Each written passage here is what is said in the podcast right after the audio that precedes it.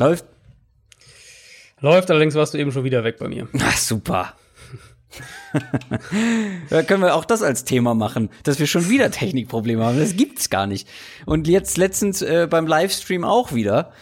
Und ich habe gesagt, eigentlich habe ich keine Lust mehr zu streamen, aber ich habe mir dann doch ich glaube, nur einen Tag später ein neues Gerät gekauft, was das Ganze fixen müsste. Absolutes Frust-Shopping im Hause Kröger. Ja, ich weiß auch nicht. Also wir hatten ja, ich will, ich will es nicht so in der Vergangenheit äh, formulieren, aber wir hatten eigentlich einen super Run. Wir hatten irgendwie gefühlt, glaube ich, zwei Jahre hatten wir vielleicht ein, zweimal technische Probleme insgesamt, ja. so in etwa. Aber jetzt in letzter Zeit, ich weiß auch nicht. Ja. Jeder Wurm drin. Genau, und es ist auch häufiger geworden, seitdem ich in München wohne. Ja, das kann natürlich auch. Dorf-Internet hier. Die Alpen äh, schirmen da alles ab. Die Alpenleitung, die hier verlegt wurde. äh, das kann natürlich sein. Äh. Ja, und du bist natürlich auch nach Mannheim ge äh, gezogen, ne? Das ist ja natürlich auch äh, sehr gut, aber Mordor. Das ist ja, also das ist jetzt aber sehr quasi äh, also Hochburg. Mhm. Internet Hochburg. Merkst selber, ne?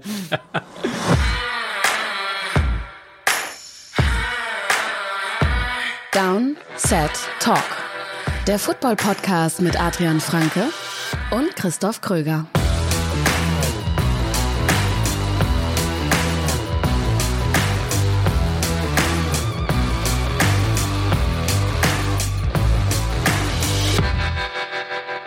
Zehnter September 2020. Das ist der Start der neuen NFL-Saison und der Start einer neuen Downset Talk Podcast-Folge vom offiziellen NFL-Podcast von The Zone und Spox mit mir, Christoph Kröger und mit Adrian Franke. Einen wunderschönen guten Tag. Ja, heute geht's los. Schon heute wieder, geht's los. Ne? Schon wieder lange her und wie wir letzte Woche ja besprochen haben, auch irgendwie so der, der, der Kaltstart, so ein bisschen wie Kai aus der Kiste mhm. diese Saison, mhm. ohne Preseason und alles. Aber wir freuen uns trotzdem drauf. Ja, absolut. Wir haben ja letzte Woche ein bisschen drüber gesprochen. Wer die die Mailback-Folge noch nicht gehört hat, ähm, da ging es ja auch, haben wir genau so eine Frage gehabt und ja, also muss man glaube ich gar nicht mehr so viel zu sagen. Es fühlt sich anders an, es fühlt sich alles anders an. Es fühlt sich auch nicht so an, als wäre äh, der der Super Bowl äh, im Februar dieses Jahres gewesen, sondern viel ich, länger. Fühlt sich gefühlt so zwei Jahre her an, ja. Ähm, ja, aber jetzt geht's los und ähm, ich freue mich auf die Saison. Ich bin gespannt, was für eine Saison es wird. Es wird alles anders sein, aber ähm, deswegen heißt es ja nicht, dass es nicht auch gut werden kann. Und wir freuen uns natürlich auch auf diese Folge, denn es ist eine ganz besondere. Es ist die alljährliche Prediction-Folge. Wir haben wochenlang darüber gesprochen, was mhm. die Teams gemacht haben, wie gut oder wie schlecht sie sein könnten. Wir haben analysiert. Und jetzt schauen wir in die Glaskugel. Das umgehen wir ja meistens. Ja, wir sagen ungefähr, in welche Richtung wir uns die Performance eines Teams vorstellen könnten, wie viel Siege könnten sie holen. Aber heute reden wir Tacheles. Heute mhm. sagen wir, was wir von dieser Saison erwarten. Das bedeutet, wir gucken, wer die Divisions gewinnen könnte, wer in die Playoffs kommt, wer den Super Bowl gewinnt, noch ein paar individuelle Auszeichnungen, die es jedes Jahr so gibt und natürlich ganz am Ende auch wieder haben wir unsere Bold Predictions, unsere ganz gewagten Vorhersagen für die Saison. Bevor wir dazu kommen, ein, zwei Hinweise noch, denn es gibt auch dieses Jahr, besser spät als nie, ein Downset Talk Tippspiel. Und zwar wieder bei ESPN wie letztes Jahr Pickskin Pick'em heißt es. Ähm, ein Hörer von uns, Karim, hat das Ganze aufgesetzt. Vielen Dank nochmal an dieser Stelle. Die Gruppe, die, also es nennt sich Gruppe, diese Tipprunde, heißt Down, Set, Talk, drei Ausrufezeichen und das Passwort ist, lieber Adrian, muss ich das jetzt wirklich sagen? Ja. Äh, Antonio Tipson oder so? Das ist vollkommen richtig. Antonio Tipson. Großes A, äh. großes T, 2P. Wenn euch das zu kompliziert war, wir werden auch noch einen Twitter-Post, ähm, mhm. also einen Tweet mit dem Link zu dem Tippspiel und dem Passwort raushauen. Und bei Insta, da gibt es ja diese Story-Highlights, die man auf unserem Profil sehen kann. Und da gibt's ein Highlight Tippspiel. Da findet ihr auch noch mal die Verlinkung und das Passwort. Und letzte Woche, letzten Freitag ist das neue Madden rausgekommen. Oder war es schon vorletzten Freitag? Ich weiß es gar nicht. Aber auf jeden Fall ist es da. Ich glaube, letzten Freitag. Müsste, ja, ja, ich glaube, letzten Freitag. Madden 21 heißt es. Und wir haben wie letztes Jahr auch wie viele Exemplare? Du bist da, du bist da am Hebel. Da, äh, äh genau, wir haben, wir haben zwei Exemplare, einmal Xbox und einmal PlayStation. Genau. Das werden wir verlosen. Wie wir das genau machen, haben wir beide jetzt noch gar nicht genauer besprochen, aber ich bin mir ziemlich sicher, dass ihr auf unseren Social Media Kanälen fündig werden wird und äh, wie man auch da rankommt. Also auf jeden Fall den Kanälen, vor allem bei Insta und bei Twitter, folgen und dann bekommt ihr vielleicht das neue Man. News aus der NFL.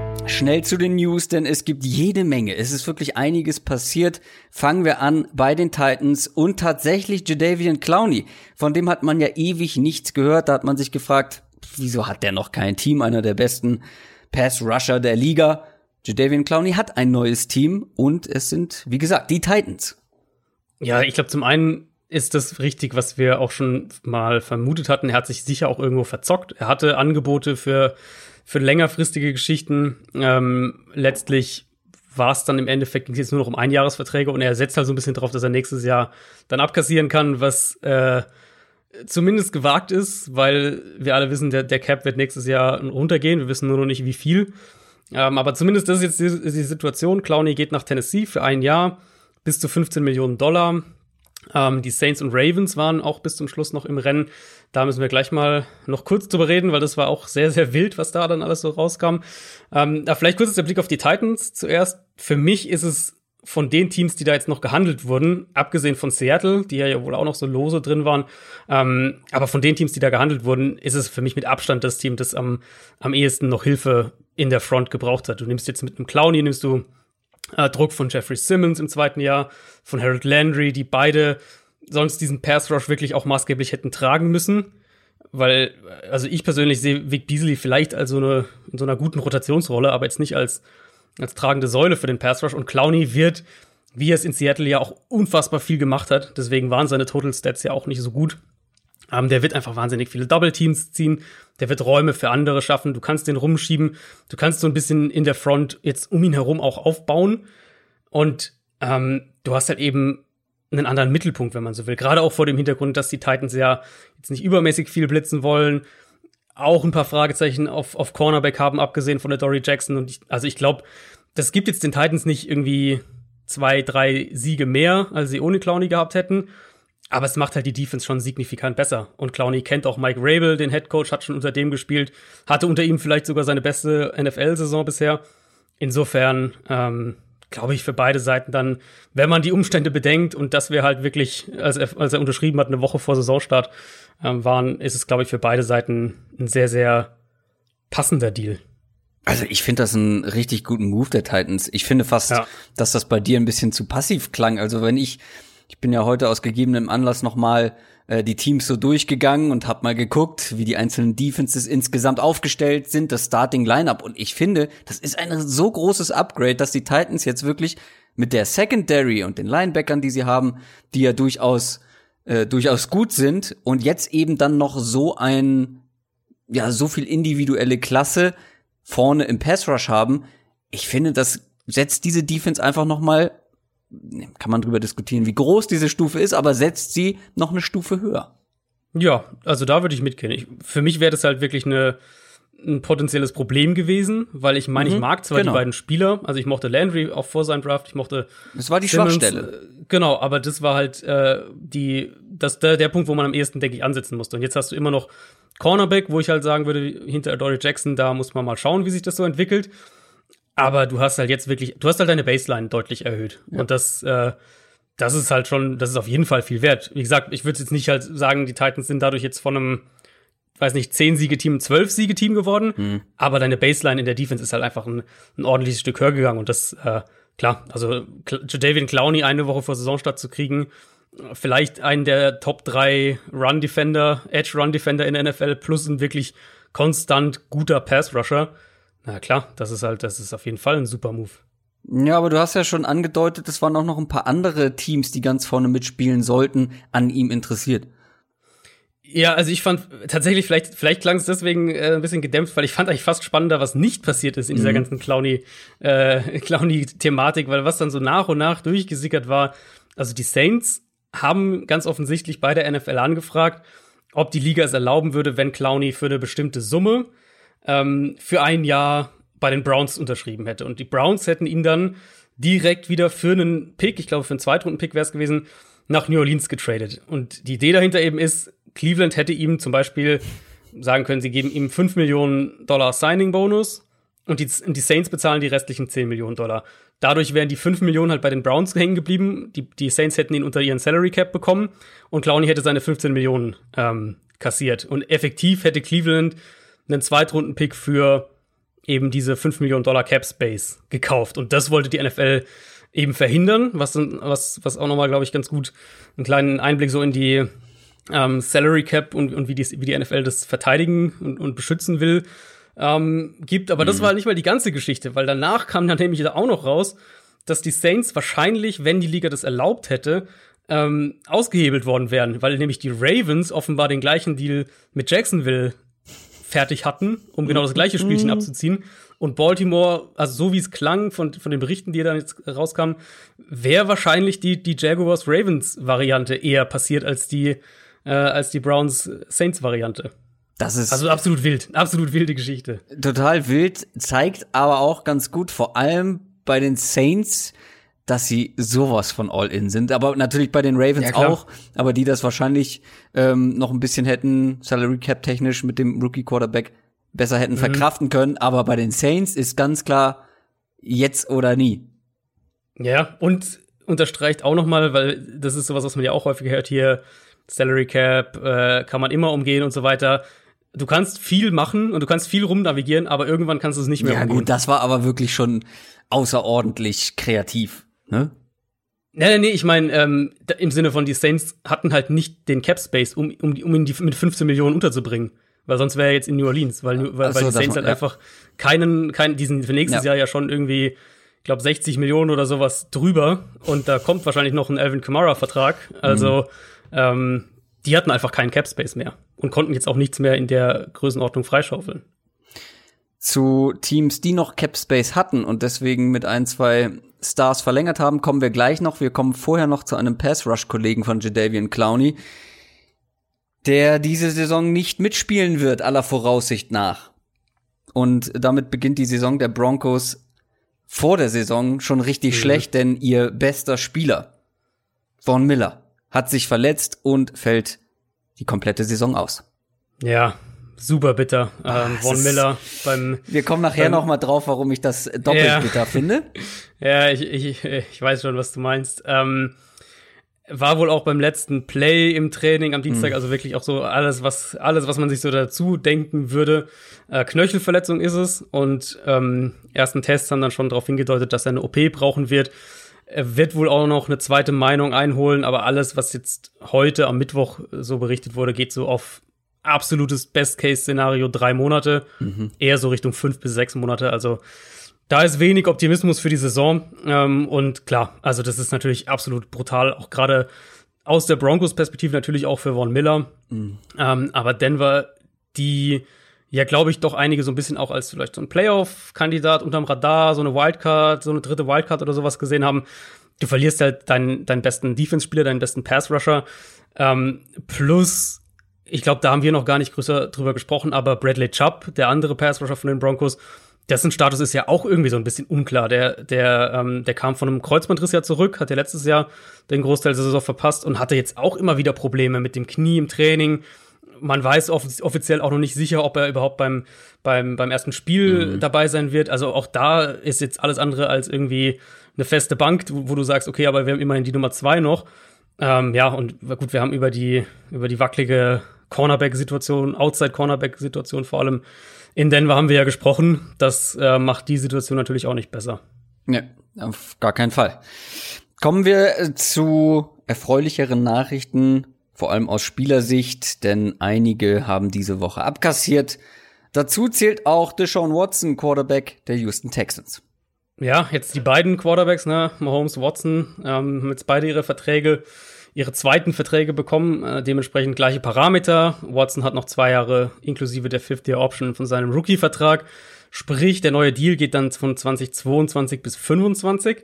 Ähm, aber ansonsten ist die Struktur natürlich das genaue Gegenteil wie das, was Mahomes gemacht hat. Mahomes hat ja jetzt erstmal ein deutlich höheres Durchschnittsgehalt, 45 Millionen, dann gegen 39 Millionen, wenn die neuen Verträge greifen.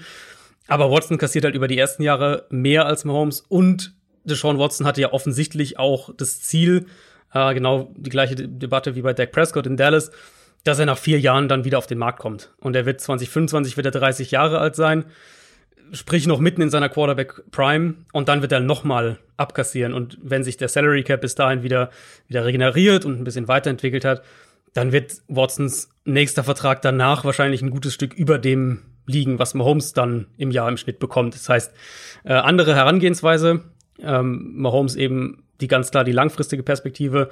Watson jetzt auch erstmal sechs Jahre ist natürlich auch lang, aber halt eher nochmal dann äh, wird wird dann nochmal einen zweiten großen Vertrag haben. Und vielleicht, ich meine, wer weiß, ob, äh, wo die Texans bis dahin stehen, was mit Bill O'Brien wird und so weiter. Aber ich glaube, erstmal jetzt für Houston in einer Offseason, die ja jetzt nicht gerade einfach war, haben sie ihren, ihren wichtigsten Spieler langfristig gehalten. Ich glaube, das ist schon auch nochmal ein gutes Signal für die Franchise jetzt vor Saisonstart.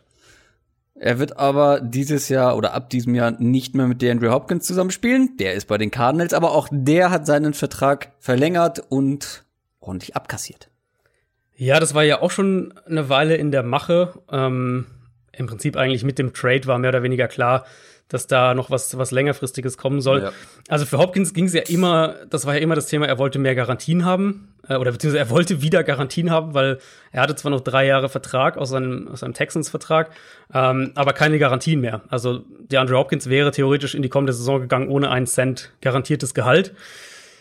Er hat jetzt noch zwei Jahre Verlängerung bekommen, also sprich die drei Jahre, die er noch hatte, plus nochmal zwei Jahre.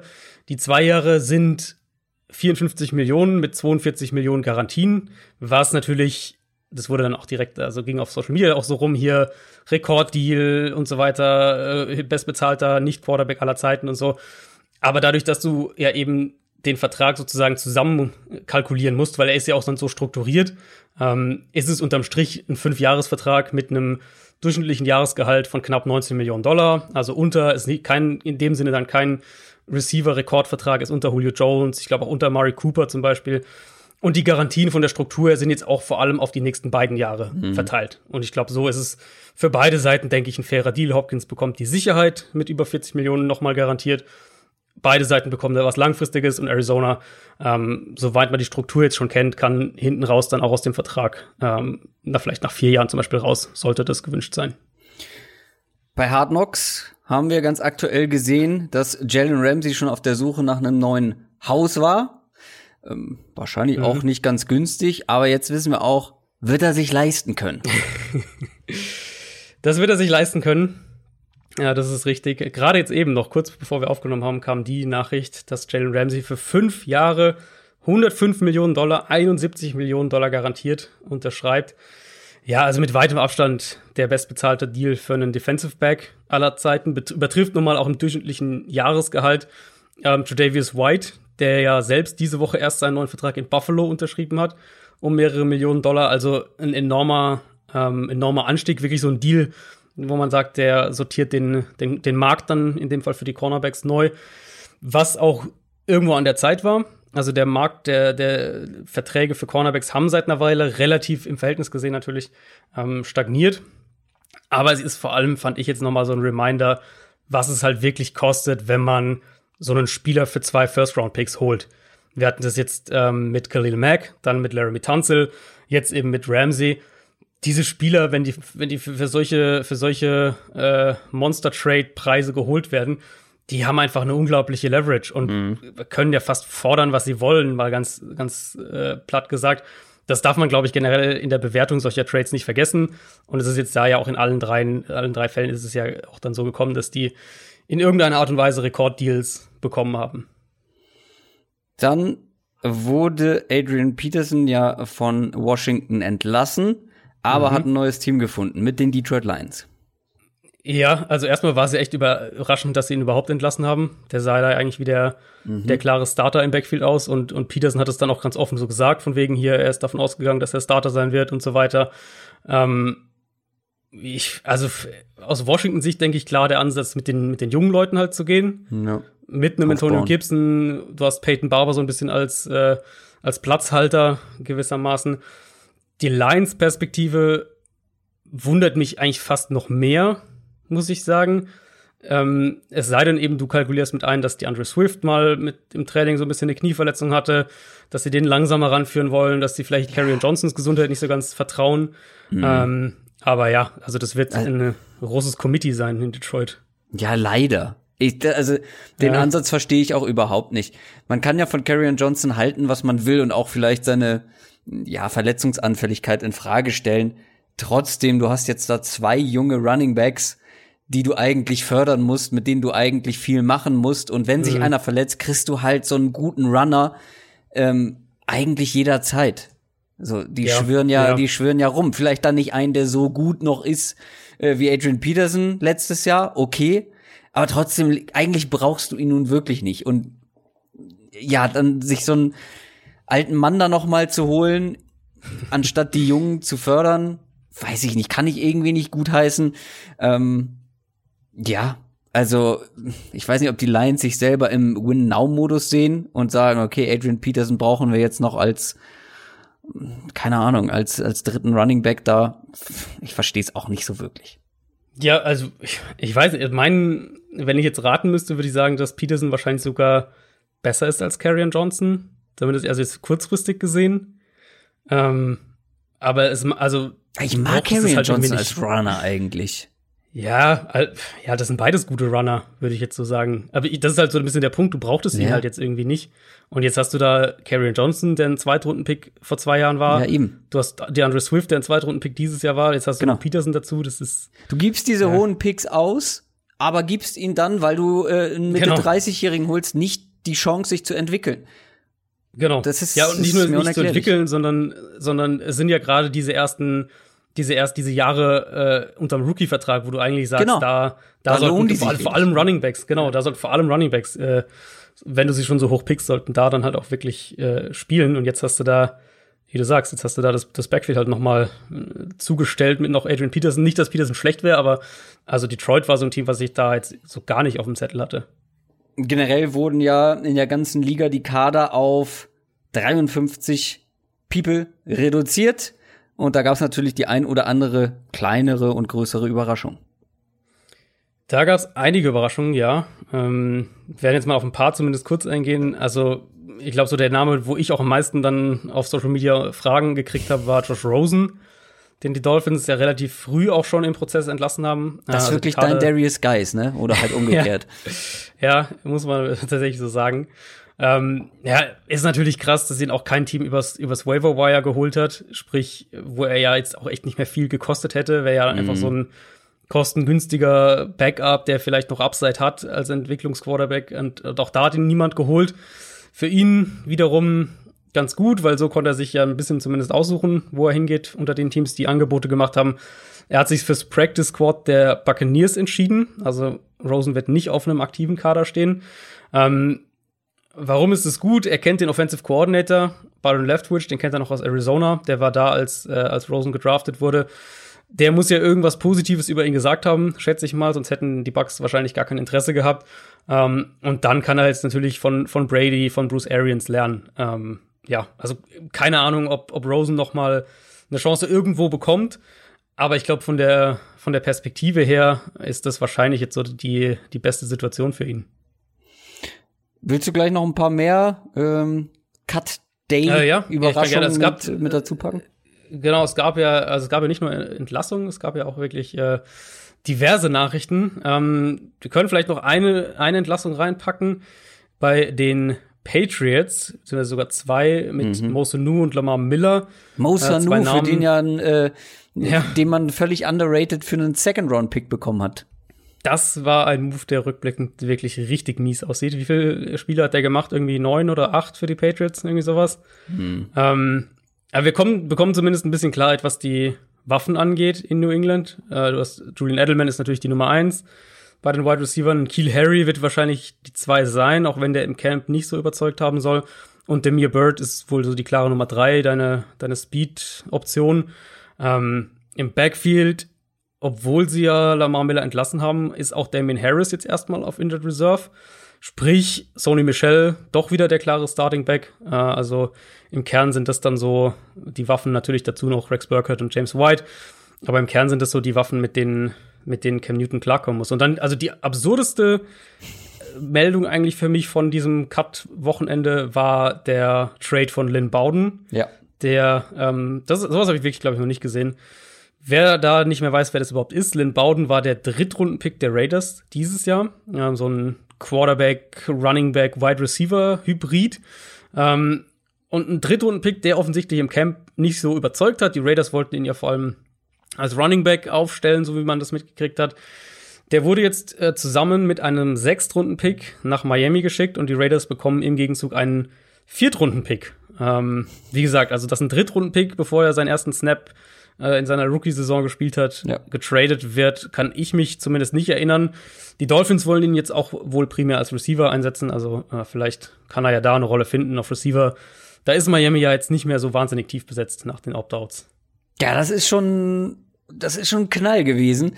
Gerade wenn man bedenkt, also sie haben ja nicht nur ihren Drittrunden-Pick getradet, sondern auch wirklich relativ teure Free Agents, die sie gerade dieses Jahr oder in dieser Offseason geholt haben, auch wieder einfach so entlassen mhm. mit Prince Amukamara, ja. den wir ja eigentlich recht hoch eingestuft haben beide. Da war ich ja. sehr überrascht. Und ähm, Demarius Randall, den Safety, haben sie ja. auch gleich wieder entlassen. Also es scheint so, als würde man bei den Raiders aktuell sehr, sehr viel Wert auf ja, aufs Klima, aufs, aufs Lockerroom-Klima oder auf generell auf die Teamchemie setzen, weil, also ist schon seltsames Kadermanagement dann generell, wenn du dir Leute holst, klar, in einer, mhm. in einer Zeit, wo du vielleicht weniger ähm, Head-to-Head-Gespräche führen konntest, äh, auch vorm Draft oder dann auch mit den Free Agents, okay, aber trotzdem, du musst ja eigentlich überzeugt sein von den Spielern, die du holst, sei es im Draft oder in der Free Agency ich weiß nicht, es wirft ein komisches Licht sowohl auf das, also vor allem auf das Kadermanagement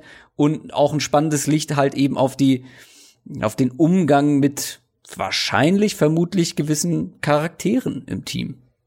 Ja, oder eben, was man, und also wenn man es positiv spinnen will, könnte man natürlich auch sagen, sie holen halt Leute und also du hörst es ja immer wieder, dass das, ich meine, man weiß nicht, inwieweit das dann so stimmt, aber dass, äh, dass NFL-Spieler auch gerade, und dann gehe ich davon aus, Coaches würden, würden das genauso sagen, ähm, dass die dann rückblickend irgendwie sagen, ja, nach irgendwie den ersten paar Trainingseinheiten kann man schon, hat man schon ein Gefühl, ob das einer werden kann oder nicht, so in diese Richtung. Und dass dann eben, dass Gruden halt vielleicht jetzt hier Spieler hatte, wo er gesagt hat, das war ein Fehler. Wir hätten den nicht für einen Drittrunden-Pick holen sollen, wir hätten den Spieler nicht zu dem Vertrag holen sollen. Und sie halt an diesen Fehlern dann aber, äh, diese Fehler auch quasi kategorisch dann korrigieren, indem sie halt zumindest nicht noch dran festhalten, sondern sondern äh, direkt den Cut wählen auf die eine oder andere Art und Weise. Ob das immer der richtige Weg ist, gerade mit einem Rookie, wo man mit Lynn Bowden, wo ich jetzt sage, ich hätte den zwar auch nicht in der dritten Runde gedraftet, aber dass das einer ist, wo du eine Rolle erstmal finden musst, das war jetzt irgendwie auch klar. Da kann man natürlich dann auch wieder diskutieren. Mhm. Wir hatten jetzt schon diverse Vertragsverlängerungen. Ähm, Tredavious White, den Cornerback von den Bills, hast du schon angesprochen, mhm. aber es gab ja auch noch Keenan Allen, der Wide Receiver von den Chargers. Ja, äh, Keenan Allen, vier Jahre, 80 Millionen, 50 Millionen garantiert. Also wer die Zahlen von DeAndre Hopkins noch im Kopf hat, der sieht auch hier, dass Keenan Allen im Schnitt auch ein höheres Durchschnittsgehalt haben wird. Ähm, wäre in sein letztes Vertragsjahr gegangen, und ist halt einfach einer der absoluten Top-Receiver in der NFL. Ja. Ich, also, ja, ist höher, als ich erwartet hätte.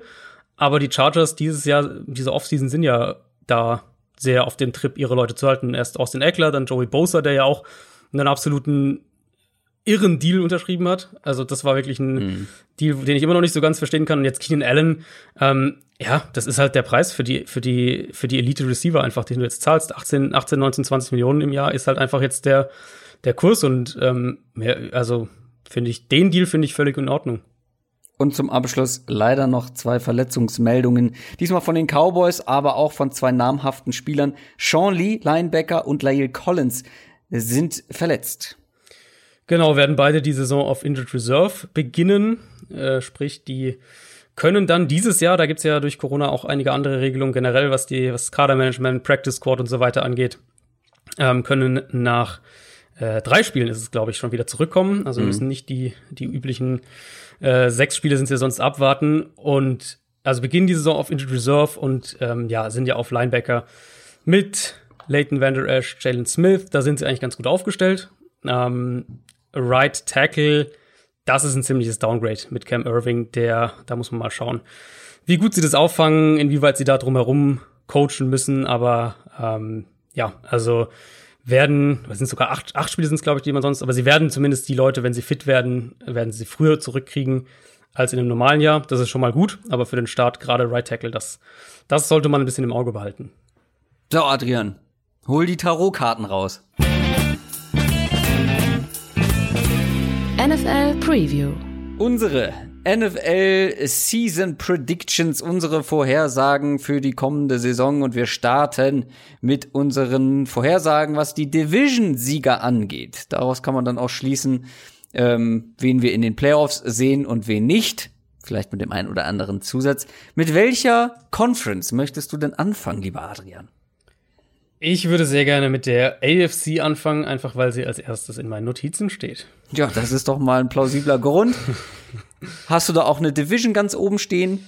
Ich bin da Also ich habe immer Nord, Süd, Ost, West gemacht. Alles nicht, klar. Ob du irgendeine wahnsinnige andere Variante gewählt hast, aber Nee, ich hab's genau so tatsächlich. Das ist doch schön. Okay, AFC North.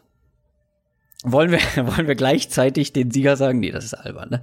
ähm, wir wir machen es abwechselnd. Du fängst an bei der North. Ich fange an bei der North sehr gerne. Ich vermute mal, dass wir da sowieso das gleiche Team nennen werden, ähm, nämlich die Baltimore Ravens. Vollkommen richtig. Ich meine, also man kann natürlich Fragen stellen, die auch berechtigt sind, eben also gerade ob die Offense diese Effizienz aufrechterhalten kann, insbesondere im Run Game, aber eben ja auch was was gerade die, die Passing Touchdowns angeht. Das würde ich mal stark bezweifeln. Dann ist ein Marshall Yanda weg, der einfach auch ein Fixpunkt für diese Offensive Line über eine lange Zeit war. Auf der anderen Seite ähm, kann man auch argumentieren, dass das Passspiel sogar besser werden könnte. Vielleicht nicht so effizient, aber insgesamt besser mit, mit besseren Receivern und Lamar macht Fortschritte. Die Defensive Line ist besser, was äh, die Run-Defense, denke ich, auch stabilisiert. Die war ja letztes Jahr dann doch häufiger ein Problem. Ähm, und auch die, die, äh, das Blitzing wird dadurch gefährlicher werden, einfach weil die Front mehr individuelle Qualität hat und, und mehr Räume ähm, freigeschaffen werden. Also, ja, ich glaube, ich glaube, man kommt ehrlich gesagt kaum um die Ravens drum rum. Man sollte die Steelers nicht unterschätzen. Klar werden die äh, defensiv auch, gerade was die Turnover angeht, werden die ein Stück weit runtergehen. Aber das sollte immer noch eine der besten Defenses der Liga sein. Ich finde auch die Bedenken bei Big Ben gerechtfertigt. Einfach weil er von einer schweren Verletzung zurückkommt und, und ja auch davor ähm, schon angefangen hatte abzubauen. Aber ich glaube halt trotzdem, dass irgendwie so Quarterback Nummer 16, 17 sein Floor ist für die Saison. Und dann mit der Line, mit, mit einer Offense, die den Ball wieder mehr werfen wird, die Deontay Johnson hat, die eine verbesserte Tight End Gruppe hat. Also ich sehe halt wenig Schwachstellen auch im Steelers-Kader. Ich glaube, sie haben nicht das Gesamtniveau der Ravens, aber ähm, ich sehe Pittsburgh schon jetzt nicht 100 Kilometer entfernt von Baltimore, sagen wir es mal so. Aber die Ravens halt schon klar vorne als Nummer eins. Okay, ich hätte nicht so ein langes Statement dazu erwartet. Ähm, ich glaube, auch wenn wir jede Division so ausführlich durchgehen, äh, sitzen wir noch ein bisschen länger hier. Ähm, ich hätte es ganz kurz gemacht mit den Ravens. Ich habe mir, kann ich ja vielleicht mal erzählen, ich habe äh, für die Vorbereitung sozusagen, ich habe noch mal für mich ein Power Ranking gemacht, habe mir jede Offense noch mal angeguckt, die Starting Lineups, jede mhm. Defense, mhm. Coaching Staff, habe daraus ein Power Ranking gemacht und anschließend die komplette NFL-Saison durchgetippt.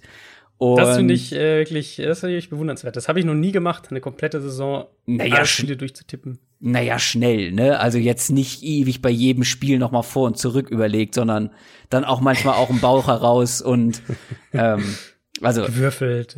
Äh, ja, ähm, aber äh, ich habe es ähnlich wie du, die Ravens auf eins, ähm, die Steelers auf zwei, aber tatsächlich mit dem gleichen Rekord wie die Browns auf drei. Ja, da sehe ich, da sind, da gehen wir ja generell auseinander, ne? Äh, Bei den also, Browns, Browns ja. angeht. Ja. Da bist du ein Stück weit höher. Obwohl ich ja viel von dem mag, was sie gemacht haben, aber ich glaube halt einfach, dass das auch ein bisschen Zeit noch brauchen wird. Also ich sehe, ich sehe Cleveland schon auch in dem Rennen potenziell um, um eine Wildcard mit dabei. Aber ich sehe Pittsburgh dann im Endeffekt doch ein, zwei Siege drüber. Äh, lass uns weitermachen mit der AFC South. Ähm, da hast du, glaube ich, ja ein sehr, sehr enges Rennen prophezeit. Mhm. Ja. Es ist bei mir auch ein enges Rennen geworden, aber nur zwischen zwei Teams, weil ich bei oh. den Colts im Vergleich zu dir deutlich tiefer bin. Und bei mir ist es dann ein Rennen zwischen den Titans und den Texans gewesen mit dem besseren Ende, um genau zu sein, ein Sieg mehr für die Titans. Hm, das, ja, also Browns und, und Colts, das haben wir ja schon festgestellt. Das sind so zwei Teams, wo wir jeweils in die unterschiedliche Richtungen gehen. Ja, die zwei, wo wir am weitesten auseinander liegen, genau. auf jeden Fall, ja. Genau, genau, genau. Ähm, ja, ich sehe die schon, also ich sehe die drei halt echt nah beieinander, äh, Titans, Colts und Texans.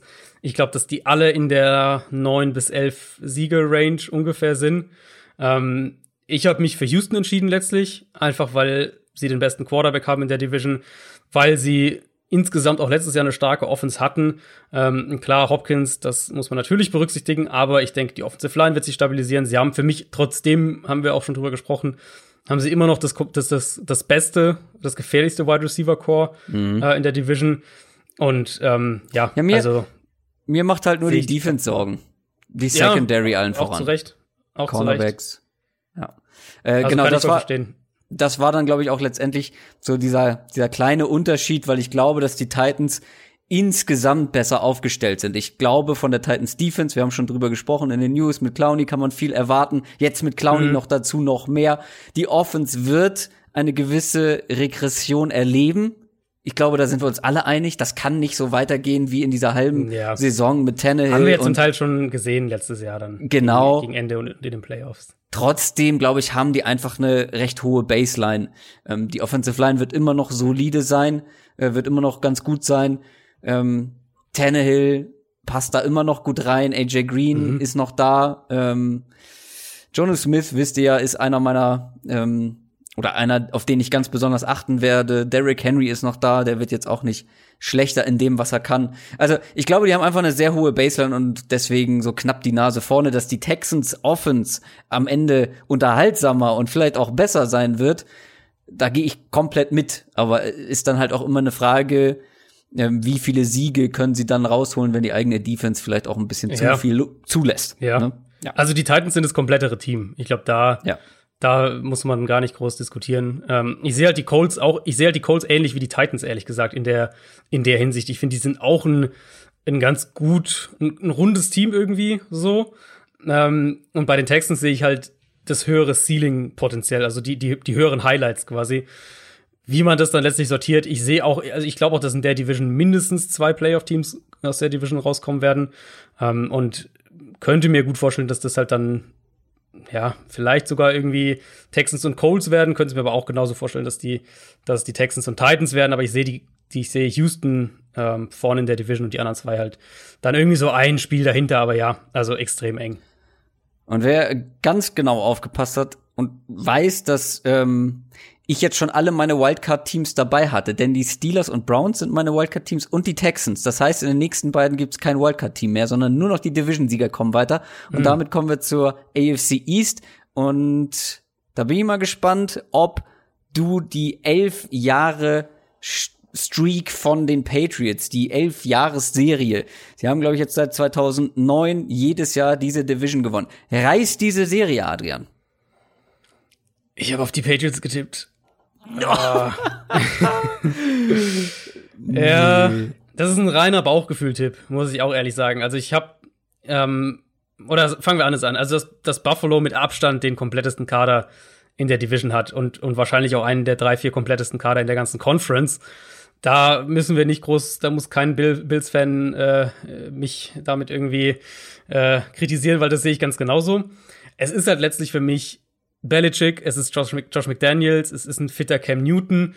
Es ist eine gute Offensive Line nach wie vor und, und das, was ich halt glaube, was die Patriots offensiv machen können. Und es ist wahrscheinlich die beste Secondary oder eine der zwei besten Secondaries in der NFL. Das ist letztlich irgendwie so äh, das, worauf mein Argument quasi basiert. Und ich sage nicht, dass die Patriots damit irgendwie 13 Spiele gewinnen und in den Super Bowl marschieren oder sowas. Aber ich glaube halt, dass sie schon 10 Spiele gewinnen. Und wenn halt hier und da mal was dann richtig läuft, dann elf Spiele gewinnen. Und ich bin mir einfach nicht sicher, ob ich den Bills mit Josh Allen nach 10 und 6 letztes Jahr jetzt elf Siege zutraue. Also wie gesagt, Ey. tolle Defense, Bills haben auch einen super Coaching-Staff, Wide Receiver-Trio, alles da. Aber ich vertraue einfach nicht dass, darauf, dass Josh Allen das über eine ganze Saison ähm, zu 11 plus Siegen führt. Ich finde schön, dass du zugibst, dass das Quatsch ist und dass die Bills am Ende diese Division mit elf Siegen gewinnen werden. Und äh. ich habe tatsächlich, vielleicht ist das auch schon meine erste kleine Bold Prediction. Ich habe halt die Patriots wirklich wie letztes Jahr angekündigt am Ende bei 8 und 8. Das graue Maus-Team. Ja, ja, ähm, da gehe ich nicht mit. Ich glaube, die, ich glaube, die werden beide roundabout zehn Spiele gewinnen, die Patriots und Bills. Und dann, ja, schauen wir halt, wer da am Ende eins, eins irgendwie vorne ist oder den direkten Vergleich oder sowas gewinnt. AFC West, gut.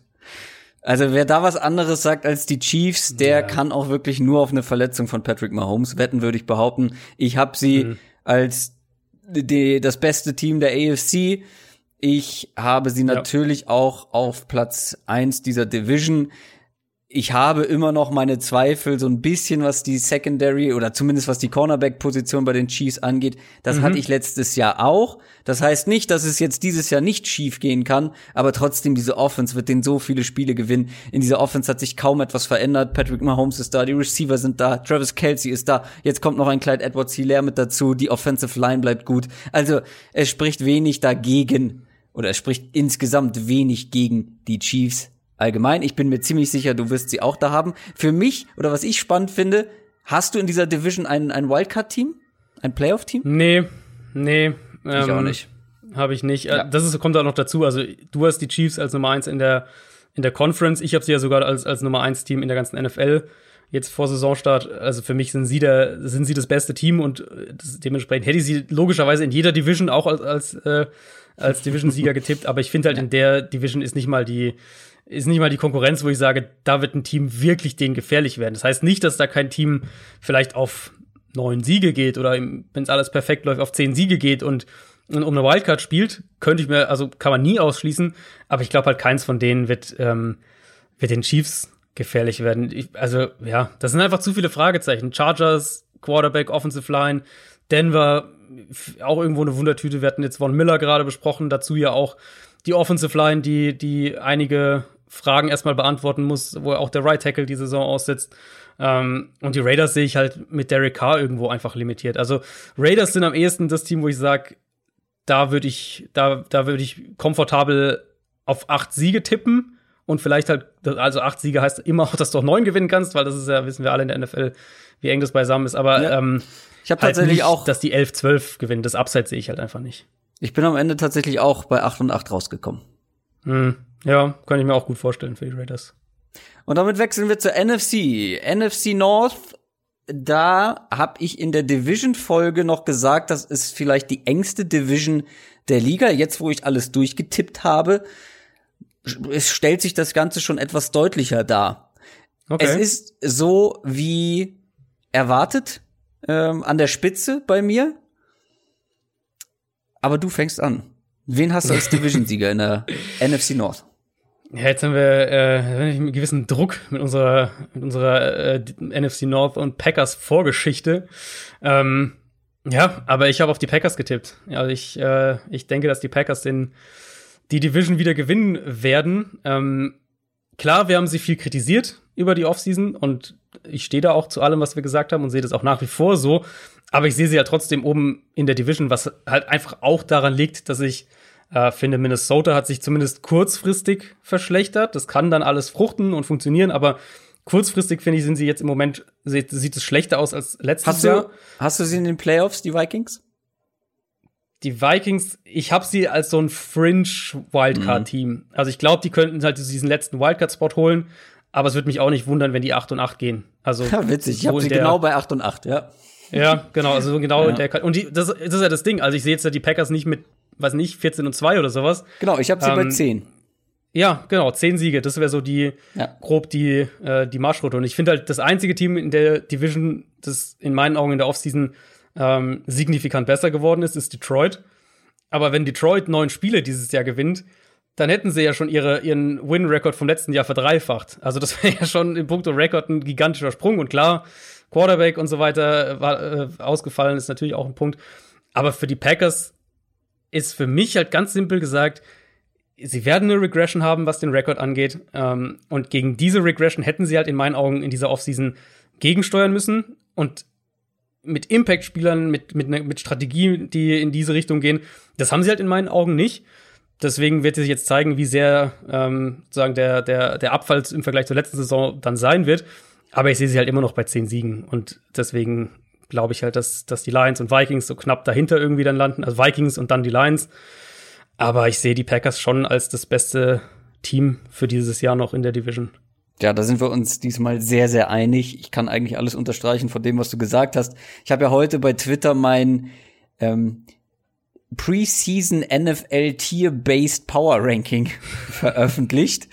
ähm, und da wurde ich auch dann gefragt, hä, Moment, die Packers so weit oben. Ja, weil, du hast es gerade ganz schön erklärt, ich glaube immer noch, dass die Packers ein gutes Team werden. Ich habe mir noch mal die Defense angeschaut. Da, da ist so viel Talent in dieser Defense.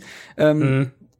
Du hast in der Offense noch die Leute mit einem Devonte Adams, ähm, mit einem Aaron Jones, mit der Offensive Line und natürlich mit Aaron Rodgers. Jetzt vielleicht auch mit ein bisschen Druck im Rücken, wie gesagt. Ähm, gar keine Frage. Ich glaube, die sind immer noch ein richtig gutes Team in der NFL. Äh, ich bin mir ziemlich sicher, dass die in die Playoffs kommen. Für uns, unsere Kritik war ja, ähm, oder ging ja in eine andere Richtung. Die ging ja eher in die Zukunft.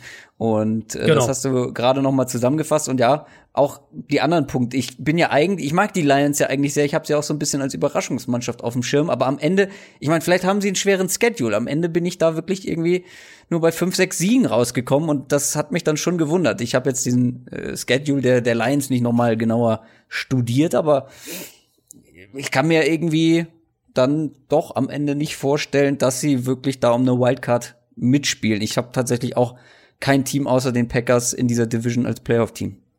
Hattest du die Lions, dann äh, sind die bei dir hinter den Bears noch gelandet mit fünf, fünf nee. Siegen oder was? nee, die Bears, die Bears sind noch schlechter. Ja. Uiuiui. Aber es ist knapp ja. da, also es ist eng beieinander. Ja, ja, also sehe ich, also so sehe ich es an sich auch. Ich sehe Detroit halt ein bisschen stärker als du.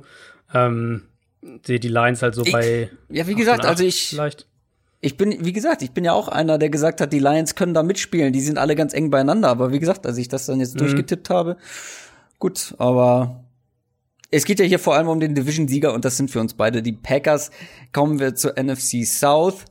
Da bin ich gespannt. Da ist es bei mir sehr eng geworden, hm, okay. obwohl ich die Saints aktuell in meinem Power Ranking hauchdünn vor den Chiefs habe.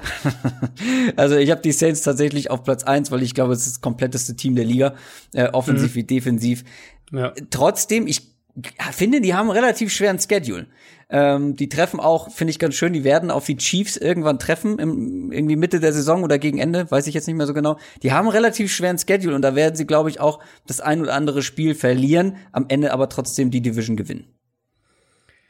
Ähm, also ich schätze mal, du hast dann die Buccaneers als Konkurrent Nummer zwei dahinter. Genau, genau, genau. Ja.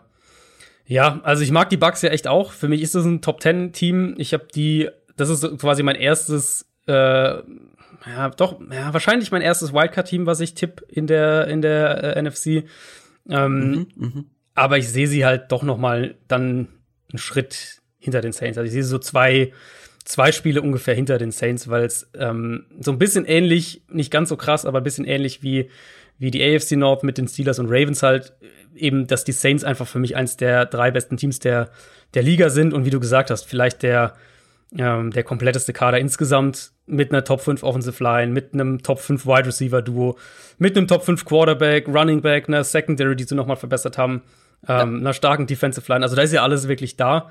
Deswegen ist es so die einzige echte Frage, die ich stellen würde bei den Saints. Und das hatte ich so auch in der Art äh, in meinem in meinem Power Ranking bei Spox diese Woche formuliert. Geht halt in die Richtung, hält der Arm von Drew Brees eine komplette Saison durch. Und so die Tendenz der letzten Jahre war halt teilweise eher gegen Nein. Und dann könnte es halt wirklich interessant werden. Aber an sich, also an sich sehe ich halt New Orleans wieder bei so einem 12, 13 Siege-Rekord und die Bucks dann irgendwie so knapp dahinter mit irgendwas in die 11, 11 Siege-Richtung. Klar, wenn Drew Brees einbricht in seiner Leistung, dann werden die Saints nicht das beste Team der NFL mehr sein können. Gar keine Frage. Aber daran glaube ich jetzt aktuell einfach mal nicht. Sondern kommen stattdessen zur NFC East. Und da kann es für mich auch nur ein Siegerteam geben. Ich glaube, das ist ja die Division, wo seit Jahren der Division-Sieger wechselt. Ähm, ich hatte das, glaube ich, letztes Jahr mal irgendwo gelesen, dass der wirklich in keiner Division wechselt der Sieger so häufig wie in dieser Division. Und ich glaube auch, dass dieses Jahr dann wieder äh, der Sieger wechseln wird und dass es die Cowboys sein werden am Ende und mhm. das auch gar nicht knapp. Ja, geht also ja gar nicht knapp. Doch würde ich wahrscheinlich sogar schon mitgehen. Also ich mag halt, ähm, ich mag Dallas schon sehr, was sie zusammen haben auf dem Papier. Bei den Eagles ist halt einfach schon wieder, wir haben ja drüber gesprochen, es sind halt einfach echt schon wieder so viele Verletzungen mit den Offensive Line Startern. Jason Peters wird jetzt doch wieder auf Left Tackle rücken und da spielen. Ähm, Jalen Rager hatten wir ja, Miles Sanders war jetzt länger raus. Keine Ahnung, was wir von Elshon Jeffrey erwarten können. Und das ist halt dann schon wieder eine ganz schöne Menge. Ähm, ich glaube, würden die Eagles in Bestbesetzung in die Saison gehen, hätten jetzt keine gravierende Verletzung in der Offseason gehabt, dann würde ich das schon als ein Rennen auf Augenhöhe sehen. Ähm, ja. Gerade auch, weil ich von der Eagles Defense ja echt einiges erwarte. Ich glaube, das kann eine Top 10 Defense sein. Aber unterm Strich glaube ich halt, dass Philly eine Top ja. 10 Defense und eine Top 15 Offense sein wird. Und in Dallas sehe ich halt wirklich eine Top 5 Offense. Und das ist dann für mich doch irgendwie, äh, irgendwie ein klarer Call. Selbst wenn die Cowboys am Ende, weiß ich nicht, nur die Nummer 20 Defense sind und mit der Secondary gibt es ja genug Fragezeichen, die man da auch wirklich reinpacken kann, wo man sagen kann, da, ähm, da wird Dallas aber Probleme haben. Ich glaube, das ist halt eine Offense, die, die sollte eigentlich 28 plus Punkte pro Spiel machen im Schnitt. Und dann glaube ich einfach, dass die vielleicht auch ein bisschen mehr Glück haben werden als zum Teil letztes Jahr und sehe die schon so bei, bei 11, 11 plus Siegen dieses Jahr. Ja, großes Fragezeichen bei den Cowboys ist ja ähm, der Head Coach, von dem man nicht so genau weiß, was man ja, jetzt nach seiner Pause klar. bekommt. Aber trotzdem, klar. was das Spielermaterial angeht, du hast es gesagt, Offense, guter Quarterback, enorm viele Waffen, gute Line. Defense, gute Front zumindest, ähm, Linebacker, die eigentlich auf einem besseren Niveau spielen sollten als letztes Jahr.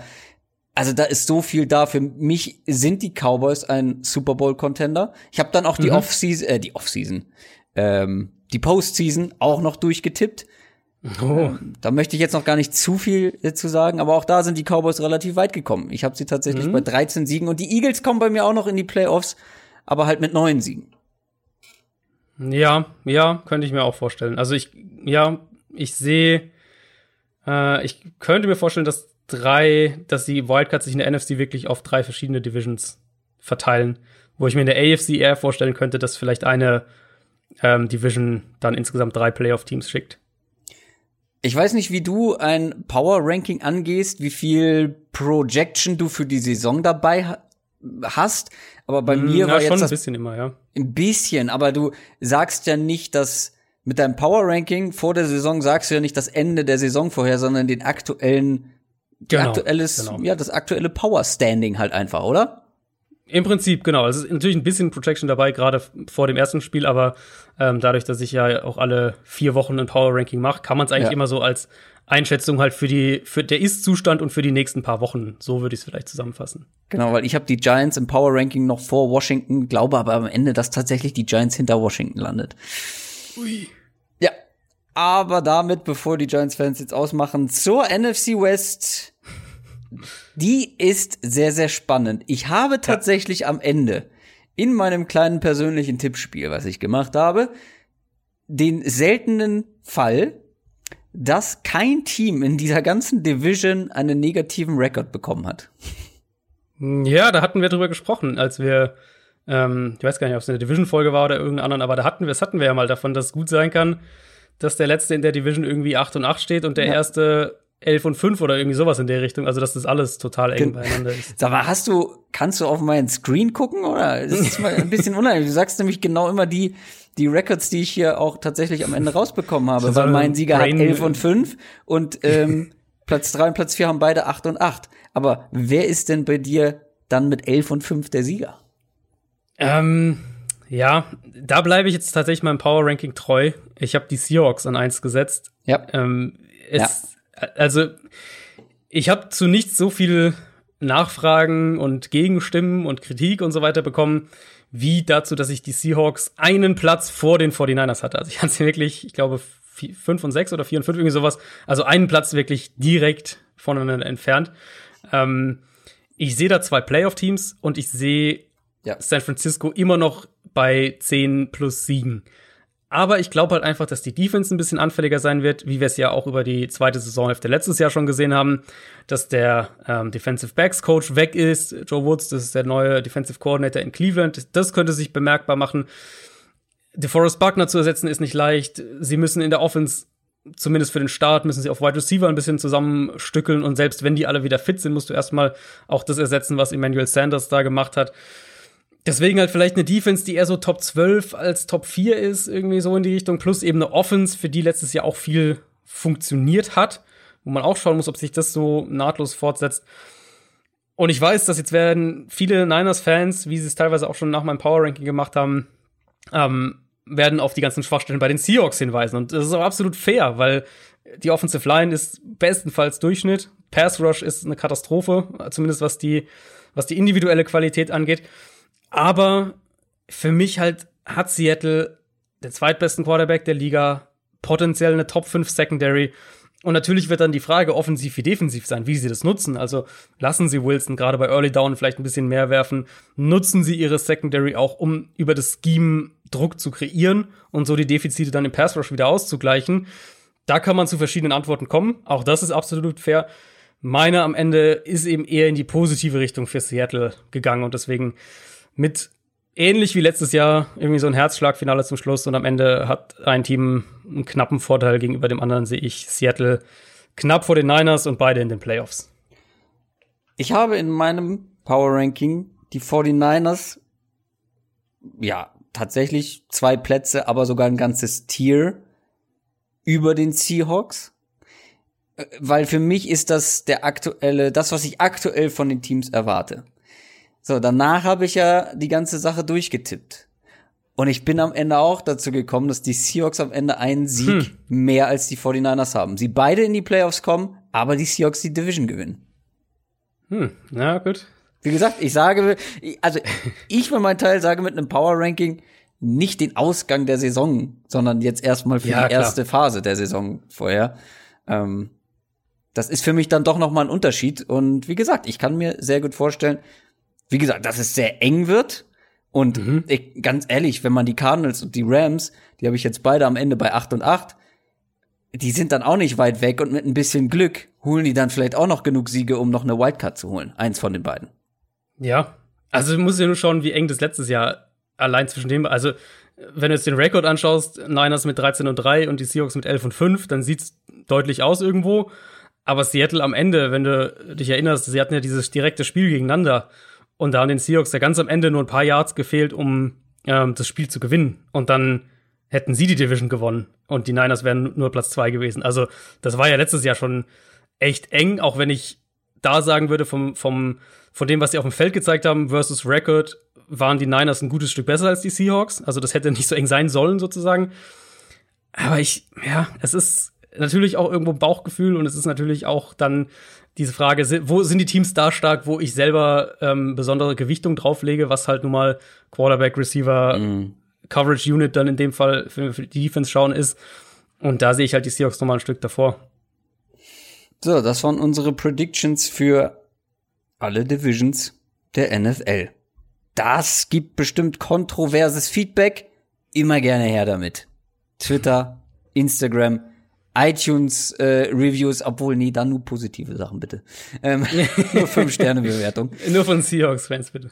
Äh, ja genau, von Seahawks Fans. Bei Seahawks und Packers Fans haben wir uns jetzt noch mal auf den letzten Drücker richtig gut eingeschleimt vor der Saison. Finde ja. ich gut. Damit kommen wir zu unseren individuellen Award Predictions sozusagen. Da gibt es ja einige. Offensive Rookie of the Year, ähm, dann haben wir solche Sachen dabei wie Passing Leader, Receiving Leader und so weiter, Comeback Player of the Year, MVP. Und natürlich sagen wir am Ende noch, auch noch, wer den Super Bowl gewinnt. Ist ja ganz klar. Ja, klar. Aber wir fangen an mit Offensive Rookie of the Year. Ich meine, dieses Jahr ist es eigentlich relativ einfach, wenn sich Joe Burrow nicht verletzt. Sollte er es eigentlich werden, oder? Ich habe auf Clyde Edwards Hilaire getippt. Och komm. ja, das ist, das ist doch frech. Das ist doch absolut frech, weil ich habe mir aufgeschrieben, Joe Burrow macht bestimmt Adrian. Und dann habe ich hier, aber Clyde Edwards Hilaire. Ja, aber komm, ähm, also ganz ehrlich, Also wenn Ja. Joe Burrow eine einigermaßen solide Saison spielt und äh, kleiner Teaser, ich habe dazu eine kleine Bold Prediction parat, dann wird Joe Burrow der Offensive Rookie of the Year. Aber natürlich würde ich es auch gern sehen, wenn Clyde Edwards-Hilaire diesen diese Auszeichnung bekommt als Running Back bei den Chiefs. Ich habe mir einfach einfach weil ich es konnte, habe ich mir noch mal Tape von ihm aus dem College angeschaut. Ich habe einfach noch mal alles durchgeguckt. Es war so schön. Für mich ist das Saquon Barkley Light. Der Tag Das, gerettet.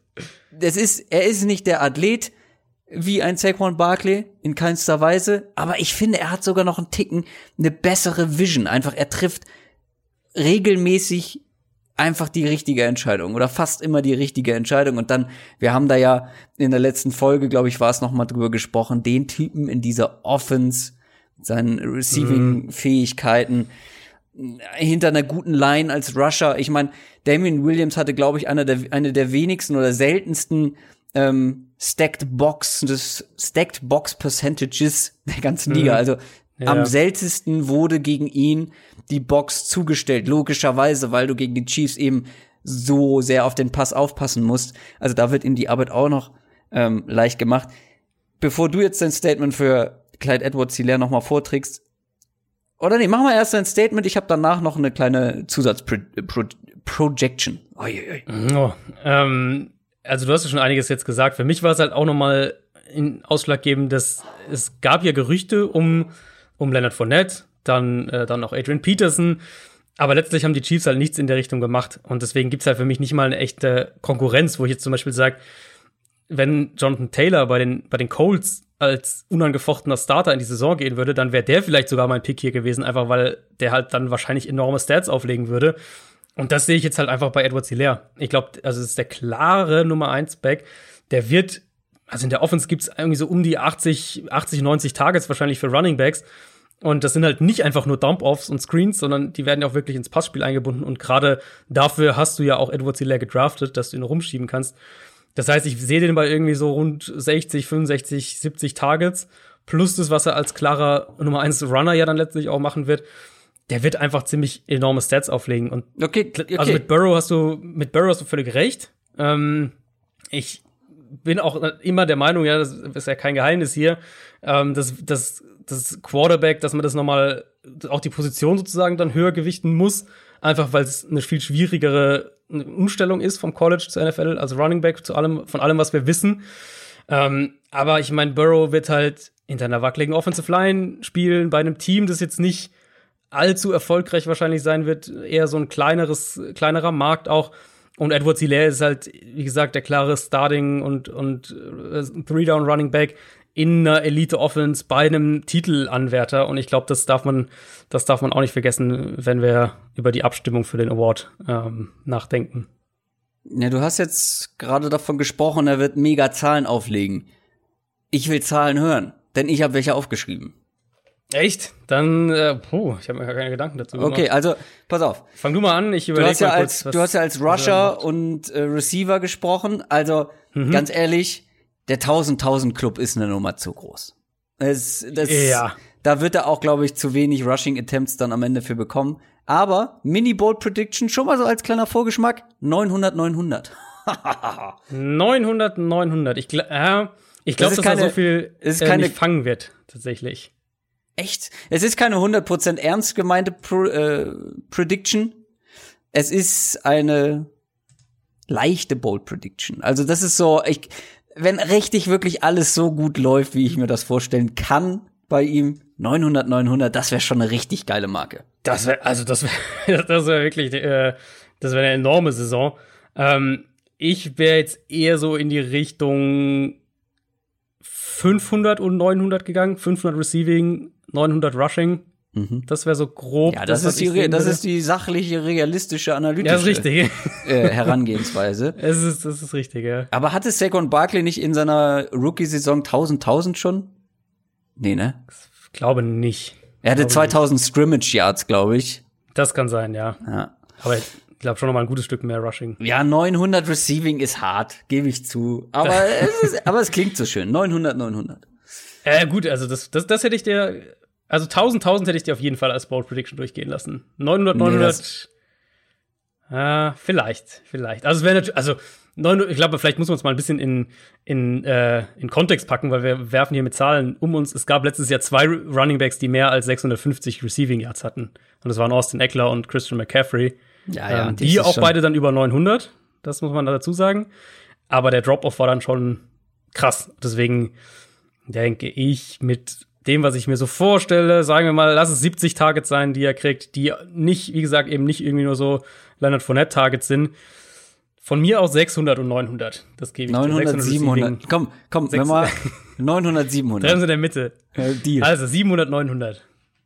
Aber Ja. dann ist er auf jeden Fall Offensive Rookie of the Year. Kleiner privater, kleine private Anekdote, ähm, gerade zum Thema Handeln. Ich wurde gestern bei Kleiderkreisel um 39 Cent runtergehandelt. Da du bist ja, also die Spendierhosen sind ja dir Wahnsinn, oder? in der, in der Dauerwäsche. Ja, er wollte unbedingt die 39 Cent noch runter. Ähm, gut, das dazu kommen wir zum Defensive Rookie of the Year. Alles andere als Chase Young wäre für mich eine große Enttäuschung. Das ist richtig, ich habe trotzdem jemand anderen getippt. Okay, dann lass mich erstmal über Chase Young sprechen. Wir wissen beide, er war einer der besten Spieler des Drafts. Er war eins der besten Pass-Rush-Prospects der letzten Jahre. Und ich glaube, der Landing-Spot, auch wenn es ein nicht so dolles Team ist, ist für ihn, glaube ich, ganz gut. Weil ich bin sehr gespannt auf diese Line. Die, das Washington Football Team hat wirklich viele Probleme. Ähm, Gerade auch, was hinter dieser Line passiert. Okay. Aber ich glaube, diese Line hat Potenzial. Wir haben ja auch schon in der Division Preview darüber gesprochen. Mit Ryan Kerrigan, mit Jonathan Allen, mit Montez Sweat, mit Ionides, übrigens der beste Pass Rusher letztes Jahr gewesen. Ähm, und jetzt halt eben Chase Young mit dazu. Die Offensive Coordinator können sich gar nicht nur um ihn kümmern, weil sonst kommt halt einer von den anderen, die ja durchaus Talent Ja, haben, absolut. um die Ecke und macht dir das Leben zu einfach, zu schwer. Wie gesagt, Chase Young ist nicht der, der, der alleinige ähm, ja, Fokus da vorne oder der Spieler, wo man den meisten Fokus drauf legen, also den meisten vielleicht schon, aber nicht den alleinigen. Und das wird ihm helfen. Und es ist so ein Mhm. bisschen, oder erinnert mich so ein bisschen, das ist so die Light-Version von dem Szenario letztes Jahr von Nick Bosa bei den 49ers, der auch wirklich Muss in ein gutes. Genau, Ja. der auch wirklich in- zu einer Line kam, wo andere gute, wenn auch nicht überragende Spieler dabei waren. Gut, viele haben davon auch noch mal einen Schritt gemacht, aber es waren trotzdem einige dabei, die den Quarterback, den gegnerischen unter Druck setzen können. Und dann kam Bosa halt dazu und konnte halt wirklich groß aufspielen. Und das erwarte ich auch so ein bisschen von Chase Young. Washington ist ja in meinen Augen generell so ein Ticken unterschätzt, aber diese Defensive Line, ich glaube, die wird richtig gut sein und Chase Young wird dann mit seiner Performance der Defensive Rookie of the Year.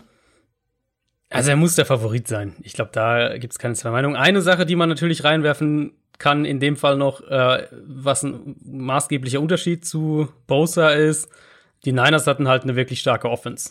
Und eine wirklich starke Offense bedeutet Ja. vorteilhafte Situation für die Defense, mehr offensichtliche Pass-Rush-Snaps, solche Geschichten.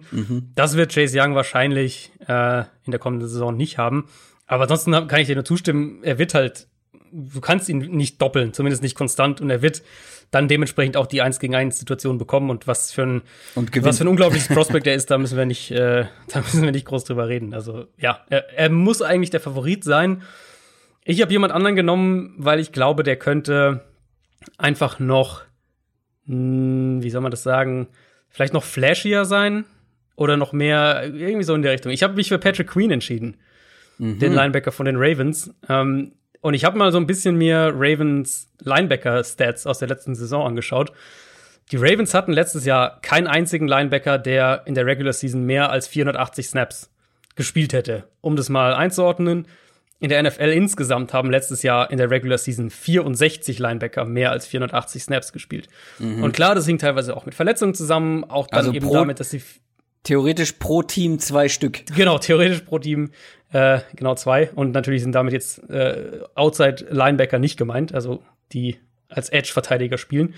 Ähm, und es hing natürlich teilweise mit, mit Verletzungen zusammen, mit, auch damit, dass sie, ähm, dass sie viel mit ihren Defensive Backs gespielt haben. Aber ich vermute schon mal, dass diese Zahl mit Patrick Queen ganz anders ausfallen wird. Äh, zweite Linebacker-Stat, über die ich gestolpert bin, die Ravens hatten keinen einzigen Linebacker mit mehr als zehn Quarterback-Pressures in der vergangenen Saison. Und auch das sehe ich deutlich anders in der kommenden Spielzeit.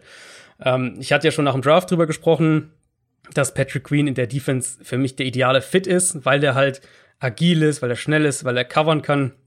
Und er ist halt kein, kein Linebacker, bei dem du willst, dass er permanent irgendwie an, an Offensive Guards oder, oder auch an Fullbacks dann irgendwie kommt und, und sich von denen lösen muss. Und die Ravens haben halt wirklich eine Defensive Line aufgebaut in dieser Offseason mit Calais Campbell, mit Derek Wolf, mit Justin Madubik auch, den sie gedraftet haben, zusätzlich zu Brandon Williams, mit der sie ihre Linebacker freihalten werden. Und ich glaube, in der Konstellation kann Patrick Queen halt so eine Saison spielen, wo er irgendwie vier Sacks und vielleicht noch zwei, drei Interceptions und vor allem jede Menge Tackles dann auch sammeln kann.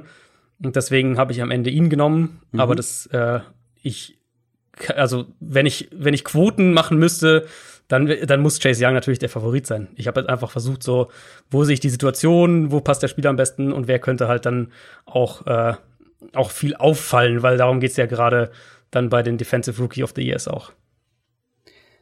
Dann lass uns mal gleich auf der defensiven Seite des Balls bleiben und kommen mhm. zum Sack-Leader. Der Spieler mit den meisten Sacks am Ende der Saison. Und ich hatte zwei in der engeren Auswahl.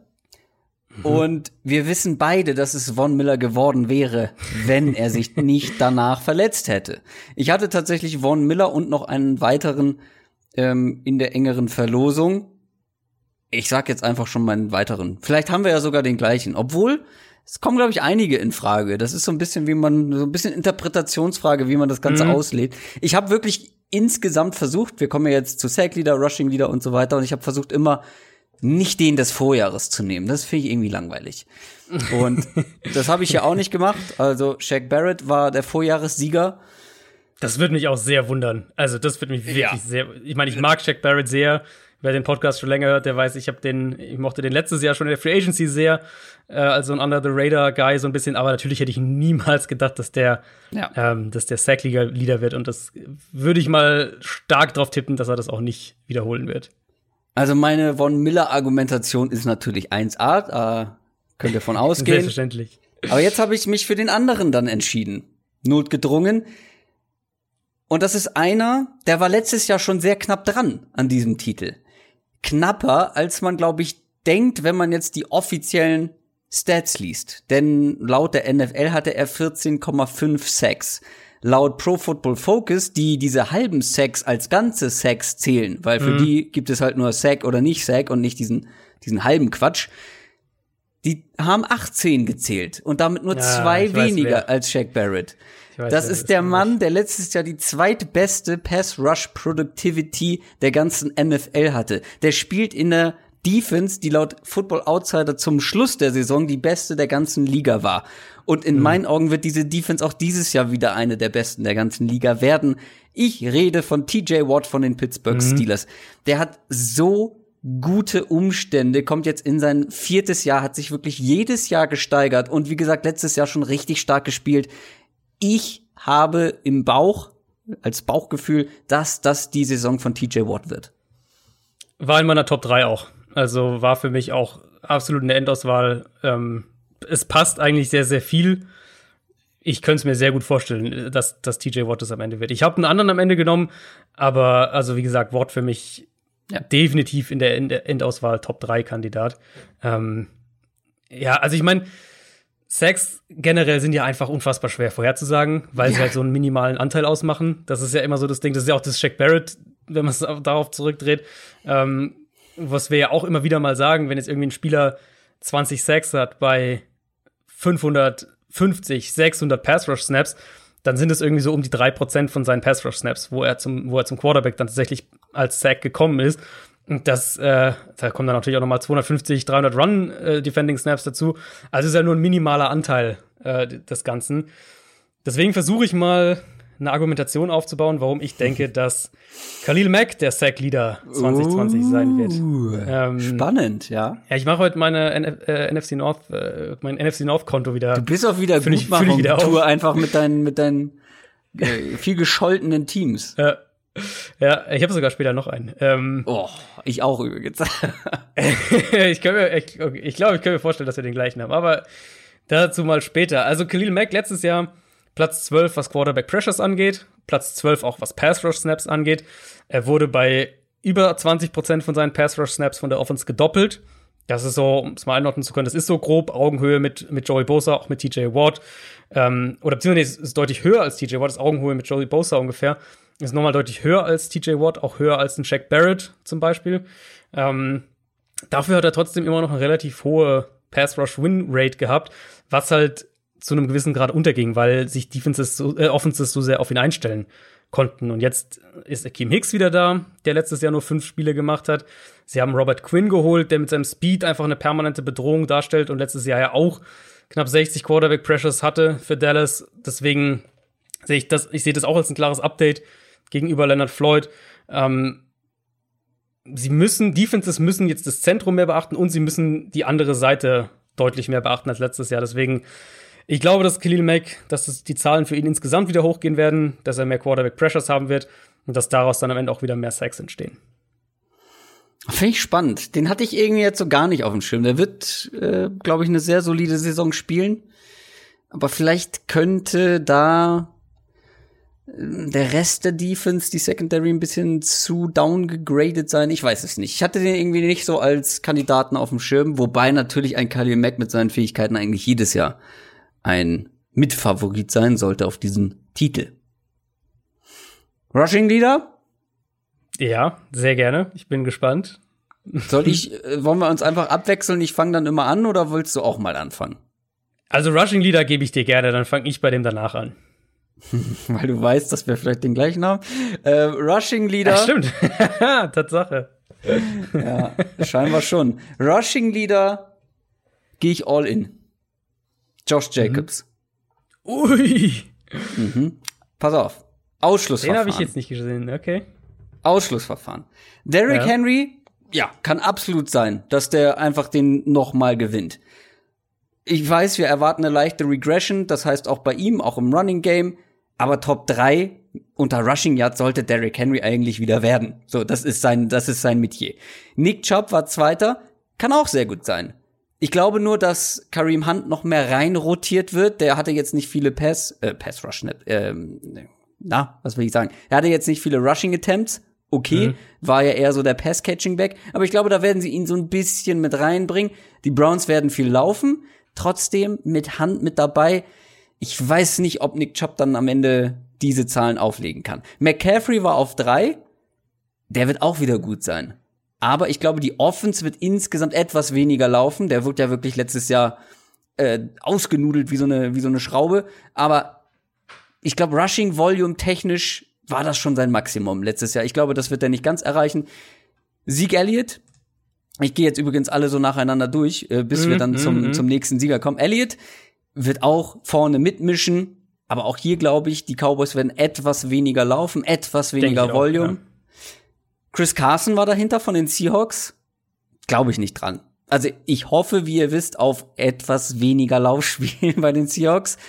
Hyde ist mit dabei. Pete Carroll hat gesagt, Hyde wird eine Rolle haben in dem Team. Ich glaube, dass ja. Carson einfach zu wenig Volume am Ende bekommt, um da oben, ganz oben mitzuspielen. Dann tatsächlich dahinter Leonard Fournette. Der wird sowieso nicht. Äh, und dann wären wir schon bei Jacobs. Dann wären wir schon bei Jacobs. Der hatte nur die 13 meisten Rushes aller Running Backs. Ich glaube, das wird, das wird mehr insgesamt. Also er hat ja auch drei Spiele verpasst. Das, genau. Äh, das war ein also wir gehen jetzt einfach mal davon aus, dass er durchspielt. Das hoffe mhm. ich jetzt mal, weil sonst wird man auch meistens nicht der Leader in irgendeiner Kategorie. Ähm, er spielt nach wie vor hinter einer guten Line. Ja, Derek Carr hat neue Waffen, hat neue junge Waffen und wird vielleicht im Passspiel effizienter, aber wird er auch mehr passen? Ich weiß es nicht. Jacobs ist meiner Meinung nach der beste Spieler dieser Offense und Konkurrenz gibt's nach wie vor keine. es gibt einfach keine. Ich hoffe, dass er bei mehr Downs am Ende auf dem Feld steht. Er war angeschlagen letztes Jahr, hat trotzdem die, ich weiß jetzt gar nicht, auf welchem Platz er gelandet ist, naja, hinter denen, die ich eben genannt habe, also nicht viele davor gewesen, er war angeschlagen, hat ein paar Spiele ausgesetzt und war trotzdem auf diesem Level. Wenn er durchspielt, unter den Voraussetzungen, sollte er ganz oben mitspielen können und ich sag einfach mal, dass das wird. Ich könnte mir tatsächlich vorstellen, dass er zwar natürlich mehr Snaps äh, bekommt, wenn er alle Spiele macht, klar. Ähm, aber ich könnte mir halt echt vorstellen, dass die Raiders mehr durch die Luft gehen wollen. Und deswegen äh, Jacobs dann zwar eine eine, eine größere Rolle insgesamt bekommt, aber nicht in dem Ausmaß, dass es. Aber vielleicht wird er dann ähm, effizienter, wenn die, wenn die Gegner mehr den Pass respektieren ja, gut. müssen. Kann natürlich sein, wobei er letztes Jahr ja auch schon mit fast fünf Yards pro Run, äh, was das angeht, zumindest mal eine relativ gute Quote hatte. Ähm, hm, merkst wo du natürlich völlig. Bitte? Merkst du? Ja. ähm, also, wo du natürlich recht hast, ist die Situation. Es gibt keine Konkurrenz und es ist eine gute Offensive Line. Auf der anderen Seite muss man halt schauen, inwieweit äh, Defenses sich auf den Pass einstellen werden gegen die Raiders oder ob sie halt dann doch sich mehr auf Jacobs irgendwann konzentrieren. Ich sehe ihn schon als Kandidat für diese Top 3 irgendwo auch. Und ich meine, das war ja letztes Jahr ist ja auch viel, viel nah beieinander gewesen dann oben an der Spitze. Aber ich, ach, irgendwie sehe ich die Raiders einfach nicht so in diesem, in dieser Kategorie, dass sie, dass sie offensiv da, dass sie offensiv da ganz vorne mitmischen. Also irgendwie, ich weiß nicht, irgendwie fehlt mir da was, deswegen ja, mit Jacobs, naja, den, hatte, also den hatte Christian ich jetzt nicht McCaffrey hat auch in einer, in, einer, in einer schwachen Offense gespielt und die Browns Offense war bis auf Nick Chubb auch nicht gerade äh, gesegnet. Das stimmt. Jahr. Das ist fair, das ist fair. Ähm, Mal von den Jaguars ganz zu schweigen mit äh, Leonard Fournette. äh, ja, nee, absolut fair. Ich irgendwie sehe ich es bei Jacobs einfach nicht, aber ich lasse mich gerne eine, ich weiß ja, dass er einer deiner absoluten Lieblingsspieler ist. Ja, ich habe äh, ich, ich habe tatsächlich noch ein ich habe tatsächlich noch einen Sleeper in dieser Kategorie, aber ich äh, bin jetzt erstmal gespannt, wen du da ausgewählt hast. Ich hab am, ich bin am Ende bei bei Nick Chubb, Chubb geblieben, ähm, was zum Teil damit zusammenhängt, dass sich seine sich die, die das Run das Rushing Verhältnis hast du ja schon angedeutet hat sich nicht groß verändert. Ja. Ähm, ich habe es mal tatsächlich mir kurz rausgeschrieben gehabt. Kareem Hunt, als er zurückkam, dann das war ja genau die zweite Saisonhälfte, da hatte Chubb 18 Runs pro Spiel und bevor Hand als Hand noch raus war, hatte er 19,25 Runs pro Spiel im Schnitt. Also es war kein ja. brutaler Unterschied. Was auffällig war, war, dass die Konstanz in der ersten Saisonhälfte größer war. Also erste ja. Saisonhälfte waren eher so 19, 20, 20, 21, 20 in diese Richtung und in der zweiten gab es mehr Ausreißer nach oben und unten.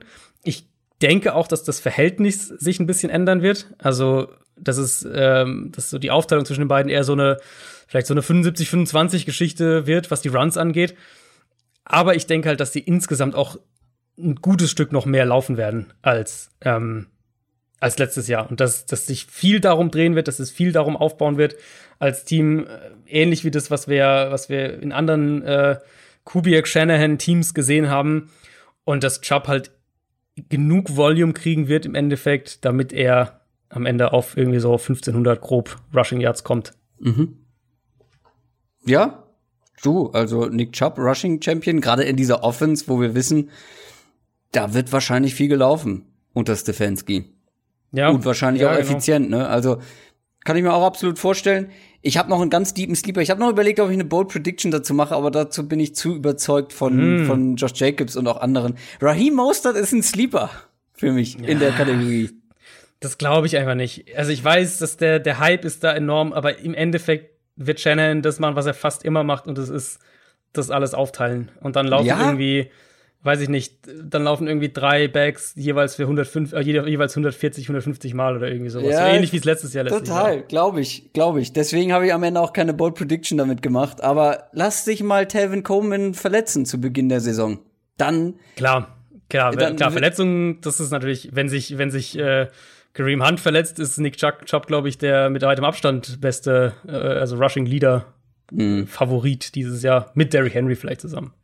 Dann lass uns über Receiving Leader sprechen. Wir haben jetzt schon so unterschwellig zwischen den Zeilen ja. irgendwie gemerkt, dass wir vielleicht denselben haben könnten, was aber tatsächlich nicht so schlimm ist, denn ich habe zu dieser Kategorie tatsächlich später noch eine Bold Prediction. Deswegen ah, lasse ich dir da sehr gerne den Vortritt bei Devontae Adams. das ist völlig richtig. Äh, ich gehe nochmal voll all in mit den Packers. Ähm, ja. Naja, eigentlich, also eigentlich ist es ja nur konstant mit dem, was wir die ganze Offseason über gesagt haben, nämlich, dass sie halt nichts fürs Wide Receiver Core gemacht haben, dass da Alternativen fehlen, denen Rogers auch vertraut. Ähm, und selbst wenn jetzt ein Alan Lazar oder vielleicht doch ein Marcus Waldes Scandling oder ein EQ St. Brown sich da als Nummer zwei etablieren sollte, dann glaube ich, dass es, oder dann glaube ich nicht, dass es so brutal viel ändert, was die Targets von Adams angeht, der ja einfach ganz klar der Receiver ist, dem Rogers am meisten vertraut. Ähm, Hast die, du die knapp bitte? Äh, kurze Zwischenfrage. Hast du die Paces ausgerechnet für, wenn er eine ganze Saison gespielt hätte? Ja, also das habe ich nicht ausgerechnet, aber ich habe den Schnitt ausgerechnet, weil er hatte halt, äh, also ich kann, ich sag mal den Schnitt, dann kannst du die, die Gesamtzahlen darauf packen. Also er hatte letztes Jahr 10,3 Targets pro Spiel, hat ja mehrere Spiele verletzt gefehlt.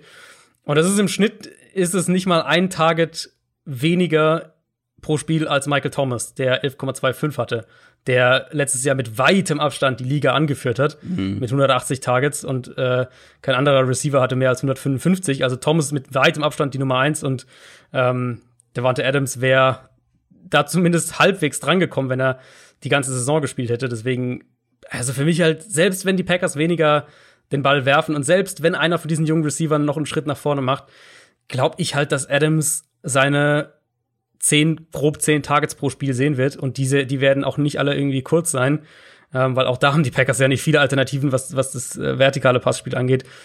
Deswegen für mich äh, ist Devante Adams der Receiving Leader.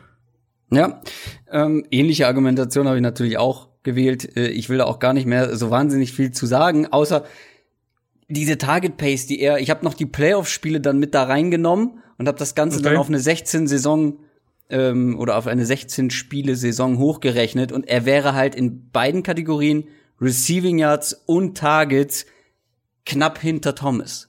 Und Thomas hatte eine genau. außergewöhnliche Saison. Ja, also wenn Devonta Adams also. durchspielt, ja. dann wird er ganz vorne mitspielen und dann kann ich mir auch sehr gut vorstellen, dass er Receiving Leader wird. Ja. Ja. Die meisten anderen, also für mich wäre so die Nummer zwei wäre Julio Jones gewesen. Ähm, Einfach weil wir auch da, oder da, da, andersrum, da wissen wir, dass es eine Offense sein wird, die den Ball viel werfen wird, war letztes Jahr ja auch so. Ähm, mit Ryan einer der, der von fünf Quarterbacks, die mehr als 600 Pässe geworfen haben. Und wenn ich mir die Falcons Defense so anschaue, dann, also glaube ich, dass das sich nicht bedeutend ändern wird. Aber dann ist halt irgendwie, du hast halt einen Calvin Ridley, wo ich mir relativ sicher bin, dass der eine größere Rolle bekommen wird. Du hast einen ganz guten Tight du hast einen, einen ähm, auch da einen Running Back wie die Packers ja auch, der den Ball fangen kann. Also irgendwie bin ich dann von dem so ein bisschen weggegangen. Das wäre meine mhm. Nummer zwei dahinter gewesen, aber für mich, also ich kam irgendwie klar bei, äh, bei Adams raus. Und Thomas natürlich jetzt hat auch einen, einen Emmanuel Sanders an seine Seite bekommen. Passing Leader. Der Vorjahressieger wird's nicht, James Winston. So viel ist sicher. Ähm, ich halte es tatsächlich für nicht ausgeschlossen, dass es Kyler Murray wird. What? Wirklich? Ja. ja. Irgendwie schon. Okay. Den hatte ich jetzt hier gar nicht auf der Liste. Finde ich gut. Ich finde, ich bin, ich habe aus meinen aus meinen Predictions halt so mehrere kleine Mini-Bold-Predictions gemacht. Also Kyler Murray ist, die Wahrscheinlichkeit ist klein, gar keine Frage. Aber Kyler Murray hatte letztes Jahr schon die neun meisten Pässe insgesamt, die geworfen wurden in der ganzen NFL. Das waren dann am Ende nicht so wahnsinnig viele Passing Yards. Das lag aber, glaube ich, auch daran, dass die Receiver einfach nicht so gut insgesamt waren. Aber nochmal, friendly reminder, er bekommt jetzt einen Top 3 Receiver der NFL. Ein Spieler, der einen Karriereschnitt bei den Texans hatte von knapp 1300 Receiving Yards pro Saison. Das ist absurd. Und da waren einige Jahre ohne Deshaun Watson dabei. Also einige Jahre mit wirklich Grütze auf Quarterback. Jetzt hat er Kyler Murray, von dem halten wir beide sehr, sehr viel, individuell und in einer sehr passlastigen Offense. Und Nehmen wir mal, gehen wir dann mal davon aus, dass Hopkins natürlich nicht diese 1300 Receiving Yards oder vielleicht nicht diese 1300 Receiving Yards bekommt, weil einfach so viele andere ähm, Waffen ja noch mit dabei sind, die auch ihre Targets bekommen wollen. Aber trotzdem, DeAndre Hopkins nimmt allen anderen Receivern die Arbeit an. Das macht aus dem Nummer 1 Receiver den Nummer 2 Receiver und so weiter. Und so geht das durch. Und ich glaube, Kyler Murray hat so gute Voraussetzungen jetzt damit. Plus die Defense wird zwar besser sein als letztes Jahr, aber ich glaube, sie werden trotzdem sehr viel passen. Insgesamt ist sein zweites Jahr. Ich erwarte von ihm noch eine individuelle Entwicklung. Ich halte es, wie gesagt, nicht für ausgeschlossen. Also zwei Sachen, die ich, ähm, die so in meinem Kopf direkt dagegen sprechen werden. Einmal, ich, es ist halt eine Offense, die, also du hast gesagt, er hat sehr viel geworfen, aber es kam, war, war bei unter, unter 3800 Passing Yards. Ähm, es war halt letztes Jahr eine Offense, die auch wirklich extrem viel im Kurzpassspiel stattgefunden hat, was ja eben auch diese vielen Pässe mit einer relativ geringen Target, Tief und so weiter erklärt. Ich glaube auch, dass das sich ändern wird mit Hopkins, aber ich weiß jetzt nicht, wie gravierend es sich ändern wird. Plus auf der anderen Seite, passlastig auf der einen Seite schon, aber ich denke halt, Arizona wird auch immer noch recht viel laufen, einfach weil sie letztes Jahr gezeigt haben, dass sie es extrem gut können. Also Kingsbury hat halt da wirklich einen super, äh, einen super Ansatz generell fürs Run Game gefunden, eine gute Mischung auch aus, aus Playdesigns und wann er läuft, gegen welche Formationen er läuft, wie er Murray auch dann als Runner einsetzt. Das wurde im Laufe der Saison dann, dann deutlich besser. Deswegen glaube ich halt, dass die, dass das die in der Summe auch noch mal ganz gut laufen werden. Ähm, deswegen, also Murray hatte ich tatsächlich gar nicht auf dem Zettel. Ich halte zwar viel von der Cardinals Offense dieses Jahr und ich glaube, die kann, hatte ich ja, glaube ich, gesagt, auch in der, in der Division-Folge, dass es für mich eigentlich eine Top 10 Offense werden muss. Aber ähm, für Passing Leader hatte ich ihn wirklich gar nicht auf dem Schirm. Also zu dem Kurzpassspiel, Drew Brees wirft auch viel kurz und hatte vor drei Jahren noch über 5000 Passing Yards. ja, das stimmt. Wen hast du denn? Ähm, ich habe Dak Prescott genommen. Ja, ähm, das ist witzig. Ich habe schon Dak Prescott hingeschrieben gehabt, hab's wieder geändert. Warum erzähle ich später? Mach Dak Prescott sehr gerne. Ist meine ist meine tatsächlich mein erster Gedanke gewesen. Ja, also ich habe mich halt die Frage gestellt, welche Quarterbacks werfen denn in der Regel viel? Und das sind halt oft Quarterbacks, die nicht die beste Defense haben, wo offensiv nicht primär aufs Run-Game irgendwie gesetzt werden soll, auch aus einer, aus einer vielleicht aus einer Coaching-Denkweise. War ähm, für mich dann äh, ein Gegenargument übrigens. Ja, ich glaube halt ehrlich gesagt, dass die, was du ja eben auch bei den Running Backs angedeutet hast, ich glaube, dass die unter Mike McCarthy den Ball mehr werfen werden und dass sie nicht mehr so sehr aufs Run-Game setzen werden. Und ich glaube auch, dass sie aggressiver zum Beispiel bei Fourth Down sein werden. Also auch mhm. sich selber Chancen auf mehr, also auf längere Drives und, und mehr Scoring-Gelegenheiten geben. Ähm, und den Rest, der Rest ist ja irgendwie klar. Also Dallas halt Top 3 Receiving-Gruppe, sehr gute Offensive Line. Prescott selbst für mich ein Borderline Top 10 Quarterback. Dann auf der anderen Seite eine wackelige Secondary. Das heißt, sie werden vielleicht auch immer wieder mal in Shootouts selber kommen. Und letztes Jahr ähm, also die Kandidaten, die letztes Jahr die meisten Pass-Attempts hatten, waren Jared Goff, James Winston und, und äh, Matt Ryan.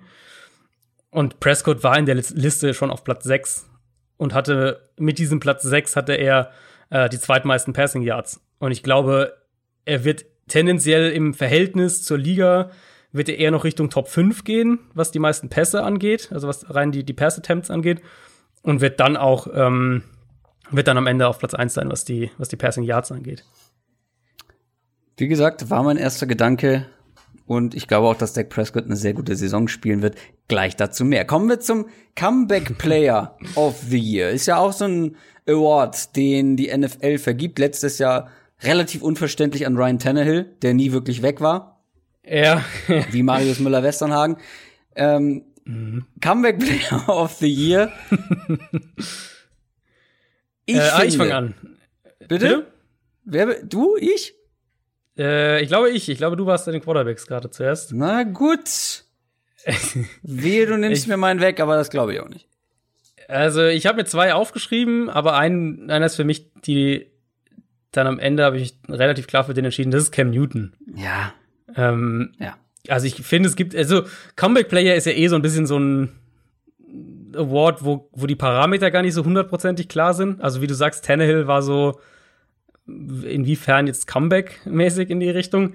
Ähm, bei Cam, denke ich, ist es, also kann man auf jeden Fall den Comeback-Spin, der ist nicht schwer zu finden. Lange verletzt, dann lange Free Agent, jetzt letztlich bei den Patriots, hat sich da jetzt durchgesetzt und ich habe es ja vorhin bei den, bei den äh, Division Predictions schon angedeutet. Ich glaube halt, mit einer sehr guten Offensive Line, mit einer starken Secondary, die, die wahrscheinlich, oder eine Defense, die trotz der Abgänge wahrscheinlich wieder viele Turnover kreieren wird, ähm, wo du als Quarterback auch häufiger mal in gute Positionen kommst. Und ich könnte mir halt vorstellen, dass die Patriots aus einer offensiv schematischen Sicht einfach super spannend werden und es sehr gut um Cam herum aufbauen.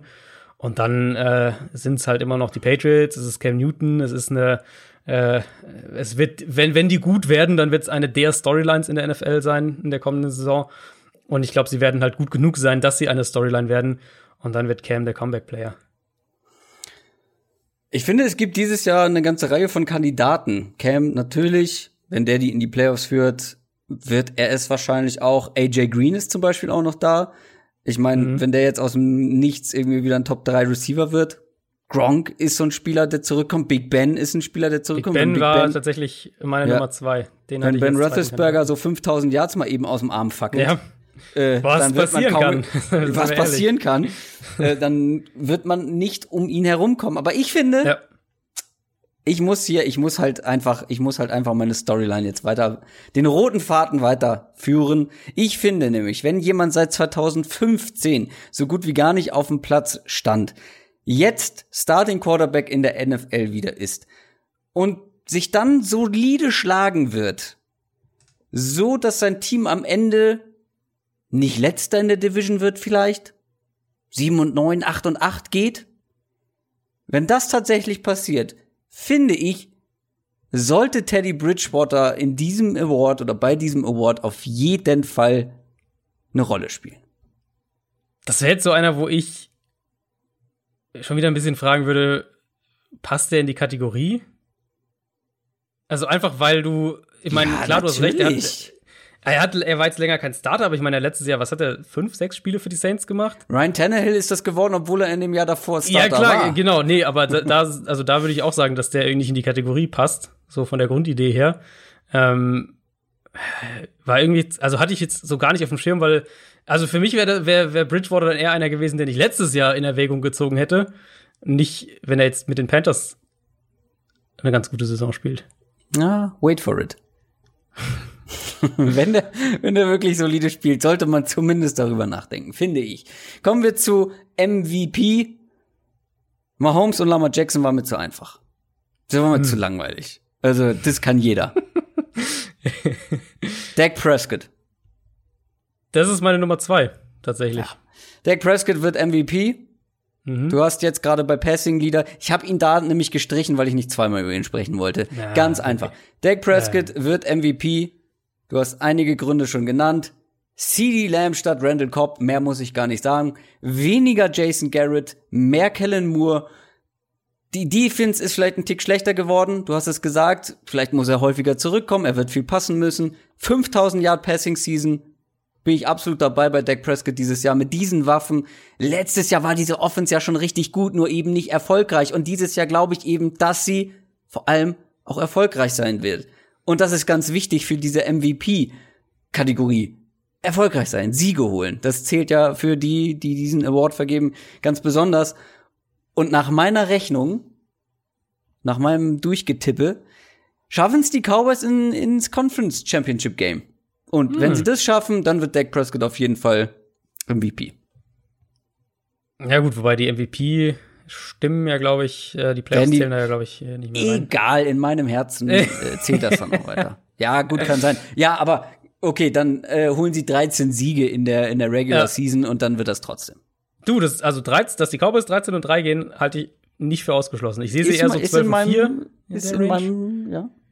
Ja, aber ähm, das, also halte ich nicht für, halte ich nicht für ausgeschlossen.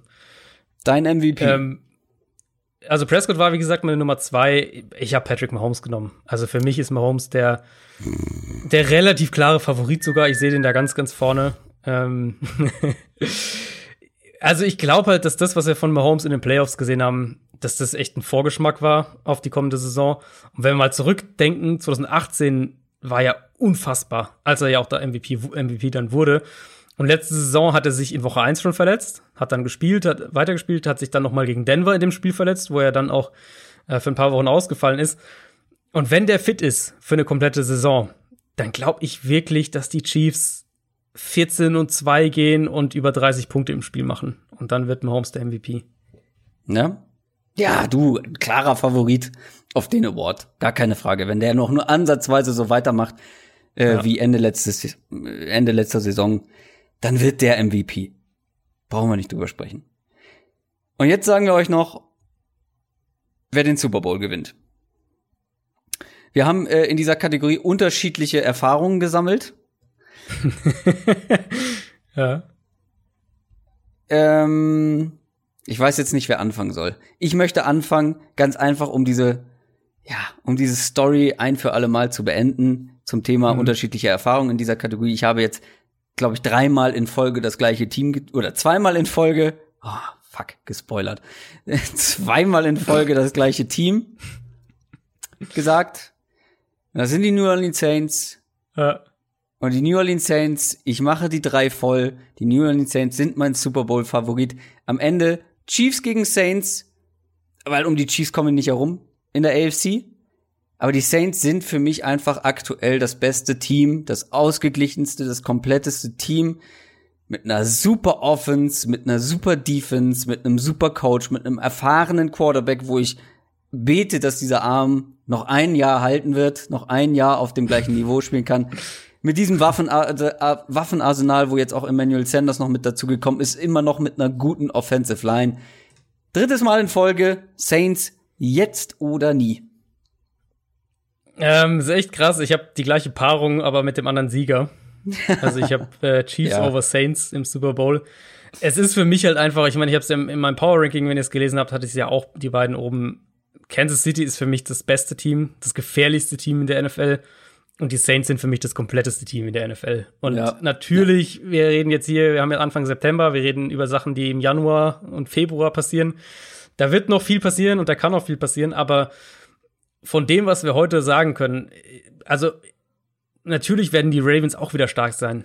und natürlich wird es auch Überraschung geben. Vielleicht gibt es irgendein, weiß nicht, vielleicht sind die Titans eine krasse Überraschung und marschieren irgendwie durch die AFC. Also soll irgendwie irgendein Überraschungsteam wird es immer geben oder die Colts oder wer auch immer. Naja, oder die Cowboys gewinnen im Conference Championship Game der NFC. Das, also NFC sehe ich ja generell, da sehe ich mehr Teams in der Range. Ja, also da ja. gehört neben Dallas gehört da ja auch Tampa Bay und San Francisco und Seattle, die gehören da ja alle irgendwie grob in die Richtung. Ähm, aber für mich ist es halt das beste Team gegen, gegen das kompletteste Team Chiefs gegen Saints und ich habe äh, am Ende so wie letztes Jahr auch auf die Chiefs getippt. Hm. Du erwartest also, dass die Chiefs weiterhin so dominant bleiben und am Ende auch gewinnen. Ich hoffe halt einfach, dass es die Saints jetzt endlich mal schaffen. Aber wir kommen Glaubst ja du nicht, jetzt dass du vielleicht nicht drauf tippen musst, damit sie es schaffen? Ja, ja, ja, vielleicht. Kann sein. Kann ich aber nicht. Ja. Ist, ich bin tatsächlich auch überzeugter davon als jedes Jahr zuvor. Ich meine, wie bitter sind sie auch die letzten Jahre ausgeschieden? Ja, abgesehen Aber, vom letzten Jahr. Also da waren sie ja wirklich einfach selber schuld. Aber die zwei Jahre davor, ja. die waren wirklich bitter. Kommen wir zum Abschluss zur allerbesten Kategorie. Bold Predictions. Wir haben uns wieder drei Predictions jeder überlegt. Was heißt wieder? Letztes Jahr waren es nur zwei, wie wir kurz vor der Sendung rausgefunden haben. Aber dieses Jahr sind es drei. Drei Predictions, drei Vorhersagen, die besonders gewagt sind. So gewagt, dass man eigentlich nicht so richtig daran glaubt, aber irgendwo ganz tief in einem schlummert so ein bisschen Hoffnung, dass es eintreten könnte. Hast du die in irgendeiner Weise gerankt, also von vom Wahrscheinlichkeitslevel? Nö, nö, nö. Ich habe sie so aufgeschrieben, ehrlich gesagt, wie sie mir eingefallen sind. Okay. Ähm, da wir jetzt ja gerade ähm, den Super Bowl hatten und das Conference Championship Game, würde ich da passend dazu mal eine gerne vortragen wollen. Sehr gerne. Ich habe auch eine, die man da anknüpfen kann, aber mach du ah, das sehr zuerst. Gut. Du musst sagen, ob ich äh, die steigern muss, damit sie eine akzeptierte Bold ja, Prediction wird. Ja, musst du. Klassiker. Los, hoch. Die Buffalo Bills zerstören die elfjährige AFC East Serie der Patriots und werden die Division gewinnen. Aber nicht nur das. Sie schaffen es auch ins Conference Championship Game. Und wenn hm. du jetzt hm. sagst, das ist nicht bold genug, dann sage ich, und da sorgen sie für die große Sensation und schlagen die Chiefs und ziehen in den Super Bowl ein, nur um gegen die Saints dann zu verlieren. Das finde ich bold genug, weil es spezifisch ist. Also, weil du halt sagst, sie kommen ins Championship Game, schlagen die Chiefs und gehen dann in den Super Bowl so. Da in der Konstellation finde ich es bold genug. Einfach nur ins Championship Game. Okay. Also wäre natürlich überraschend. Aber, okay, aber nicht bold genug. Okay. Letztlich äh, sagen wir, sie gewinnen die Division und haben vielleicht eine Baie sogar oder haben irgendwie ein gutes Los in der ersten Runde oder ein gutes, einen guten Gegner in der ersten Runde und schlagen dann vielleicht ein starkes Team in der Divisional-Runde. Da stehen sie ja schon im Championship-Game. Ja, es ist ja mein äh, Super Bowl Sleeper gewesen aus der letzten Folge und ich habe mhm. mir gedacht, komm, dann, dann machen wir den Laden rund. Und, also mit äh, dem spezifischen Championship Game. Äh, ah, okay, also im Championship Game die große Sensation, die Chiefs scheitern unerwartet und dann die Bills gegen die Saints im Super Bowl. Dann werden es wirklich das, die Saints. Das wäre was. Bills okay, Mafia bei einem Super Bowl mal wieder. Das äh Arme ja. Tische, die Tische würden leiden. Ähm, Sehr viele. äh, genau, nee, ich kann auch noch mal anknüpfen und zwar äh, so ein bisschen, also nicht alle meine Bold Predictions passen zu dem, was ich an ernsthaften Prognosen habe, aber die passt, äh, die passt, weil sie an meinen MVP-Pick anknüpft. Ähm, MVP-Pick für mich Patrick Mahomes. Meine Bold Prediction ist, dass Patrick Mahomes in der kommenden Saison nicht nur den All-Time Season Touchdown Rekord bricht, der war von Peyton Manning 2013 mit 55, sondern dass Patrick Mahomes der erste Quarterback aller Zeiten wird, der 60 Touchdown-Pässe in einer Saison wirft. Ist dir das bold genug? Clyde Edwards Hilaire gefällt das. ähm, das ist mir bold genug, ja. Wo ist der, wo ist der Passing Touchdown Rekord jetzt? 55. 55. 55. Also fünf noch mal mehr. Mhm. Das ist mir bold genug. Ich halte es, ich halte es nicht für ausgeschlossen. Also, keine Bold Prediction sollte komplett absurd sein. Aber, also, es also sagt muss jetzt auch sagen, von Mahomes hatte letztes Jahr, und er hat ja zwei Spiele verpasst, klar, aber er hat letztes Jahr, oder fast drei, äh, hat er nur 26 Touchdown-Pässe geworfen. Also er war, es war eigentlich gar nicht so viel in der vergangenen Saison. Hm, ja, ja. Doch, das, äh, das ist auf jeden Fall akzeptiert. Das ist gut. Dann hauen wir deine zweite raus. Devonte Adams, wir haben drüber gesprochen. Oh, wenn er eine Saison durchspielt, ist er ein ganz heißer Kandidat auf den Receiving Leader Award. Gar mhm. keine Frage, sind wir uns einig. Aber wenn er das nicht tut, dann gibt es eine faustdicke Überraschung. Ein, den niemand auf dem Schirm hat. Einer, der in eigentlich einem viel zu schlechten Team spielt, um da überhaupt eine Rolle zu spielen. Terry McLaurin wird der Receiving Leader der NFL. Das ja, ist definitiv bold. Das ist bold, das gefällt mir. Das ist keine 1000 Yards äh, letztes Jahr gehabt. Keine 1000 Yards letztes Jahr gehabt. Aber ein, ein Devonte Parker zum Beispiel, der auch in einem nicht so berauschenden Team gespielt hat mit den Dolphins, hatte über 1200 Yards. Ja, also stimmt. schon mal deutlich näher dran. Das ist nicht komplett ausgeschlossen. Also, Terry McLaurin, die werden, auch wenn die Defensive Line vielleicht ganz gut ist, werden die trotzdem oft hinten liegen. Und sie müssen passen. Mhm. Und auf wen passen sie denn bei den bei Washington? Auf wen wird das denn ist, da der Ball gespielt? Auf äh, wen? Das ist absolut richtig, ja. Auf wen wirft Dwayne Haskins, wem wirft er den Ball zu? Das also wird also natürlich so Antonio oft. Tipson, wie wir alle wissen. Antonio das, äh, Tipson, sehr gut. natürlich die erste Wahl. Das wird so oft Terry McLaurin sein. Der wird so zugekleistert ja. mit Targets, Müsste das könnt ihr euch gar nicht sein, vorstellen. Ja. Der kann sich eine gar Sache, nicht da, der also kann sich da gar nicht gegen wehren. Hä? Die, die, die ich einwerfen würde, ist, letztes Jahr hat zwei Spiele verpasst, muss man dazu sagen. Aber er hat auch nur 91 Targets. Also vom, vom Pace ja. her, wenn wir das mal, also wenn man das so vergleicht mit anderen, die, die auch nur irgendwie 15 Spiele gemacht haben oder sowas, so zum Beispiel ein Robert Woods bei den Chargers, der hatte fast, äh, bei, bei den Rams hatte fast 130. Äh, DJ Moore bei den Panthers hatte 130 mit 15 Spielen. Also letztes Jahr war es jetzt ja noch nicht so krass. Es kann sich natürlich ändern.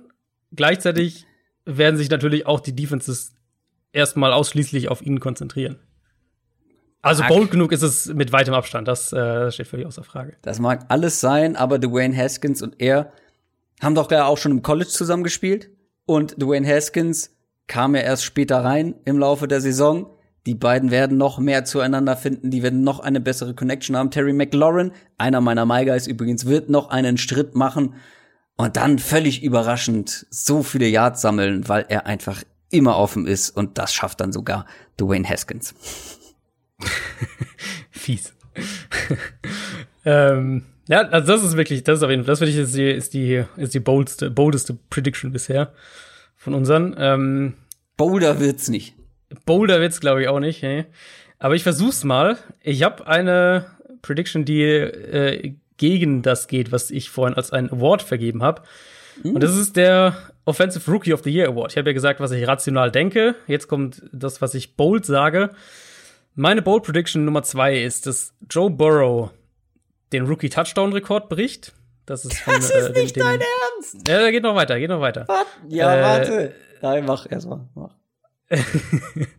ähm, der steht bei 27 von Baker Mayfield und den Rookie Passing Yard Rekord bricht. Der steht der bei von Andrew Luck bei 4374 aus dem 74, Jahr 2012 steht. Völlig richtig. Ja, habe ich mir auch aufgeschrieben. Dran noch bitte? Habe ich mir auch aufgeschrieben, weil das ist auch meine Bold Prediction, meine dritte. Stark. Ja, eine gemeinsam. Aber ich habe hinten dran noch gepackt, als so, um das Ganze, falls du gesagt hättest, das ist hier nicht bold genug. Trotzdem gewinnen die Bengals nur sechs Spiele. Äh, du, das halte ich gar nicht für ausgeschlossen bei der Defense. Die werden so viel passen müssen, die werden so viel hinterherlaufen. Der wird unweigerlich viel passen. Er spielt ab Woche eins. Ich habe genau die gleiche Bold Prediction auf Nummer drei. Es steht hier wortwörtlich, Joe Burrow stellt zwei neue Rookie-Rekorde auf für die meisten Passing Yards und die meisten Passing Touchdowns. Habe die gleichen äh, Zahlen mir aufgeschrieben. Ich glaube einfach, dass der unglaublich viel passen wird. Und mhm. ich finde es gar nicht so super absurd, dass das sein könnte. Ja, diese 4374 ja, Yards von Andrew Luck. Gar nicht so brutal. Also klar, für einen Rookie-Quarterback ist es viel, wenn man sich da aber die Zahl wenn du von Anfang an startest. Genau, und es, also, das ist jetzt keine, keine Zahl, die jetzt irgendwie völlig absurd ist. Das dachte ich mir auch. Ja. Und die Touchdowns, du kannst auch 30 Touchdowns werfen und dein Team kann trotzdem eher, naja, sein. Das geht. Ja, hatten wir, hatten wir ja auch einige. Äh, ja, hatten wir gerade letztes Jahr. Mit genau. James Winston, wenn du auch noch 30 Interceptions dazu wirst, dann äh, Ja, muss ja nicht mal sein. Also ich meine, äh, Matt Ryan hat auch 26 Touchdown-Pässe letztes ja. Jahr geworfen. Also. Also, ja gut, dann haben wir eine gemeinsam. Eine Joe Das ist auch mal schön. Letztes, letztes Jahr waren wir, hatten wir völlig verschieden. Jetzt haben wir mal eine, ja. eine zusammen. Ist doch schön. Dann trifft's bestimmt ein. Aber ja. dann hast du noch eine übrig, die ich dann nicht mehr haben kann. Ja, aber du hast jetzt ja, müsstest du auch noch eine haben, oder nicht? Oder bin ich jetzt gerade ganz falsch? Nein, ich habe die Bills, Terry McLaurin und eben Ach, Joe stimmt, natürlich. Ja, richtig. Nee, genau, dann, dann ist ja meine letzte noch dran. Richtig, ähm, du hattest ja angefangen. Okay, ich habe noch eine, die betrifft einige Teams. Also muss mal kurz äh, die Ohren spitzen. Muss ich, mit, muss ich mitschreiben? Oder? Muss ich mitschreiben, Herr Kröger, bitte. Class in Session. Ähm, also, die folgenden Teams, das ist meine Bold Prediction Nummer drei, verpassen alle die Playoffs. Also, dass die Eintritt müssen alle von denen die Playoffs verpasst haben. Die San Francisco 49ers, die Tennessee uh. Titans, uh. die Buffalo Bills und uh. die Philadelphia Eagles. Diese vier Teams verpassen alle die Playoffs. Boah. Das ist insofern bold, weil ich sie alle als Playoff-Teams mit drin habe. Bei den 49ers, ganz ehrlich, wenn das so weitergeht mit den Verletzungen, du, halte ich das nicht für ausgeschlossen. Titans mit ein bisschen Regression, mit ein bisschen Pech, auch nicht mhm. ausgeschlossen. Eagles, wenn das so weitergeht mit den Verletzungen, auch nicht ausgeschlossen. ja, und NFC Aber ist halt stark. Ist also in der NFC wirst du, wirst du Spiele gewinnen müssen, selbst für die letzte Wildcard. Aber bei mir sind sie zum Beispiel die Eagles mit neun Siegen reingekommen. Das Ding ist, jedes einzelne Team halte ich nicht für ausgeschlossen, aber alle drei zusammen ist auf jeden Fall Bold. Vier. sind ja sogar vier. Warte mal, wer war das vierte? Buffalo. Oh, Bills ja auch. Ja, die sowieso nicht, die kommen ja in den Super Bowl. Ja, klar. ja. ja. das äh, ist meine Bold Prediction Nummer drei. Also drei von denen ja, aber die vierte nicht. Ähm, sehr schön. Das waren schöne Bold Predictions, fand ich. ich wir haben uns ich beide wieder glaub. gequält, muss man dazu sagen.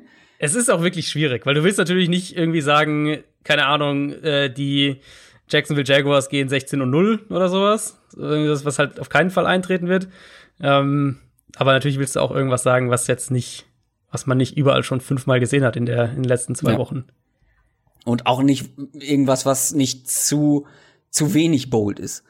Genau. Ähm, ja. Wir haben, wir haben noch mal ähm, auf unsere vom, auf unsere Bold Predictions vom letzten Jahr geschaut. du hast sogar eine zur Hälfte Ja. getroffen. Ich, ja, ich hatte ich die Lamar-Saison so ein bisschen. Äh, im, ja, genau. Was war noch mal da die Visier. Prediction? äh, ich hatte, dass er den Quarterback Rushing Yard Rekord und den Quarterback Rushing Touchdown Rekord bricht. Und den Rushing Yard Rekord hat er ja geschafft, aber vom Rushing Touchdown Rekord, ich glaube, der gehört Cam Newton für eine Saison. Da war er doch noch ein Stück weit weg. Ja, bei mir die Arizona Cardinals und das in jedem Spiel mehr als äh, in, je, in keinem Spiel der Arizona Cardinals fallen weniger als 45 Punkte insgesamt. Es gab wirklich nur wenige. Also Ja. die, die fand ich auch von der Idee her gut, muss ich sagen. Ja, die war auch gar nicht so weit weg, weil es gab wirklich nur ein Mhm. paar Spiele, wo es nicht geklappt hat und einige von denen, wo es nicht geklappt hat, da waren es vielleicht dann am Ende 40 Punkte oder so, also knapp, Ja, ja, knapp ja, drunter. ja. Und ich hatte ähm, die Bold Prediction, dass die Browns den Super Bowl gewinnen. Ja, gut, das ist ja quasi mit dem, Jaguars mit dem 16:0. Zusatz Also, in den Notizen, let's go. Kröger ganz vorne schaufelt noch die, die Kohlen in den Ich Hype-Train hab rein. so die Kohlen geschaufelt. Ja, gut, meine andere, da war ich auch weit weg. Meine zweite war, dass, dass äh, es fünf Quarterbacks mit über 5000 Passing Yards geben wird. Das hat nur der gute James Winston geschafft. Und war der überhaupt in der Überlegung dabei? Es ist James Winston und, und es war damals Bruce Arians, James Winston, der war bestimmt dabei. Also ich weiß noch, dass ich, ich hatte Winston und ich hatte auf jeden Fall Mahomes und Stafford. Die drei weiß ich Mhm. noch. Wenn ich sonst noch hatte, weiß ich nicht mehr. Das war sie, unsere große Prediction-Folge für die kommende Saison, die heute Nacht startet. Mit Chiefs gegen Texans. Richtig. Super Spiel zum Auftakt. Deshaun Watson gegen Patrick Mahomes, die zwei mit den neuen großen Verträgen. Ich bin sehr gespannt. Ich bin sehr gespannt auf den ersten Spieltag. Und ab der kommenden Woche gibt's dann natürlich, wie gewohnt, unsere Previews auf den anstehenden Spieltag. Wir werden wahrscheinlich noch mal ein bisschen wieder am Ablauf und an der, an der Aufteilung und der Gewichtung der Spiele arbeiten. Ähm, da waren wir letztes Jahr nicht so 100% zufrieden mit. Müssen wir noch mal gucken, wie wir das machen. Ähm, klären wir intern. Und dann, was bleibt mir zu sagen? Tippspiel, ganz wichtig, bei ESPN. Ich hoffe, ihr habt League. alle gedraftet, eure Fantasy-Ligen. Genau. Äh, wir hauen Link, den Link raus nochmal fürs Tippspiel. Wir werden Gewinnspiel haben. Äh, also folgt uns auf den sozialen Medien, dann, dann Genau, verpasst Madden. ihr auch nichts davon. Genau. Und äh, ich glaube, sonst äh, kann man eigentlich nur viel Spaß wünschen, oder? Sehr viel Spaß. Wenn ihr uns unterstützen wollt, schaut mal rein gerne www.downsettalk.de slash support. Folgt uns gerne auf allen sozialen Medien. Schönen ersten Spieltag, schöne Woche. Macht's gut. Tschüss. Ciao, ciao.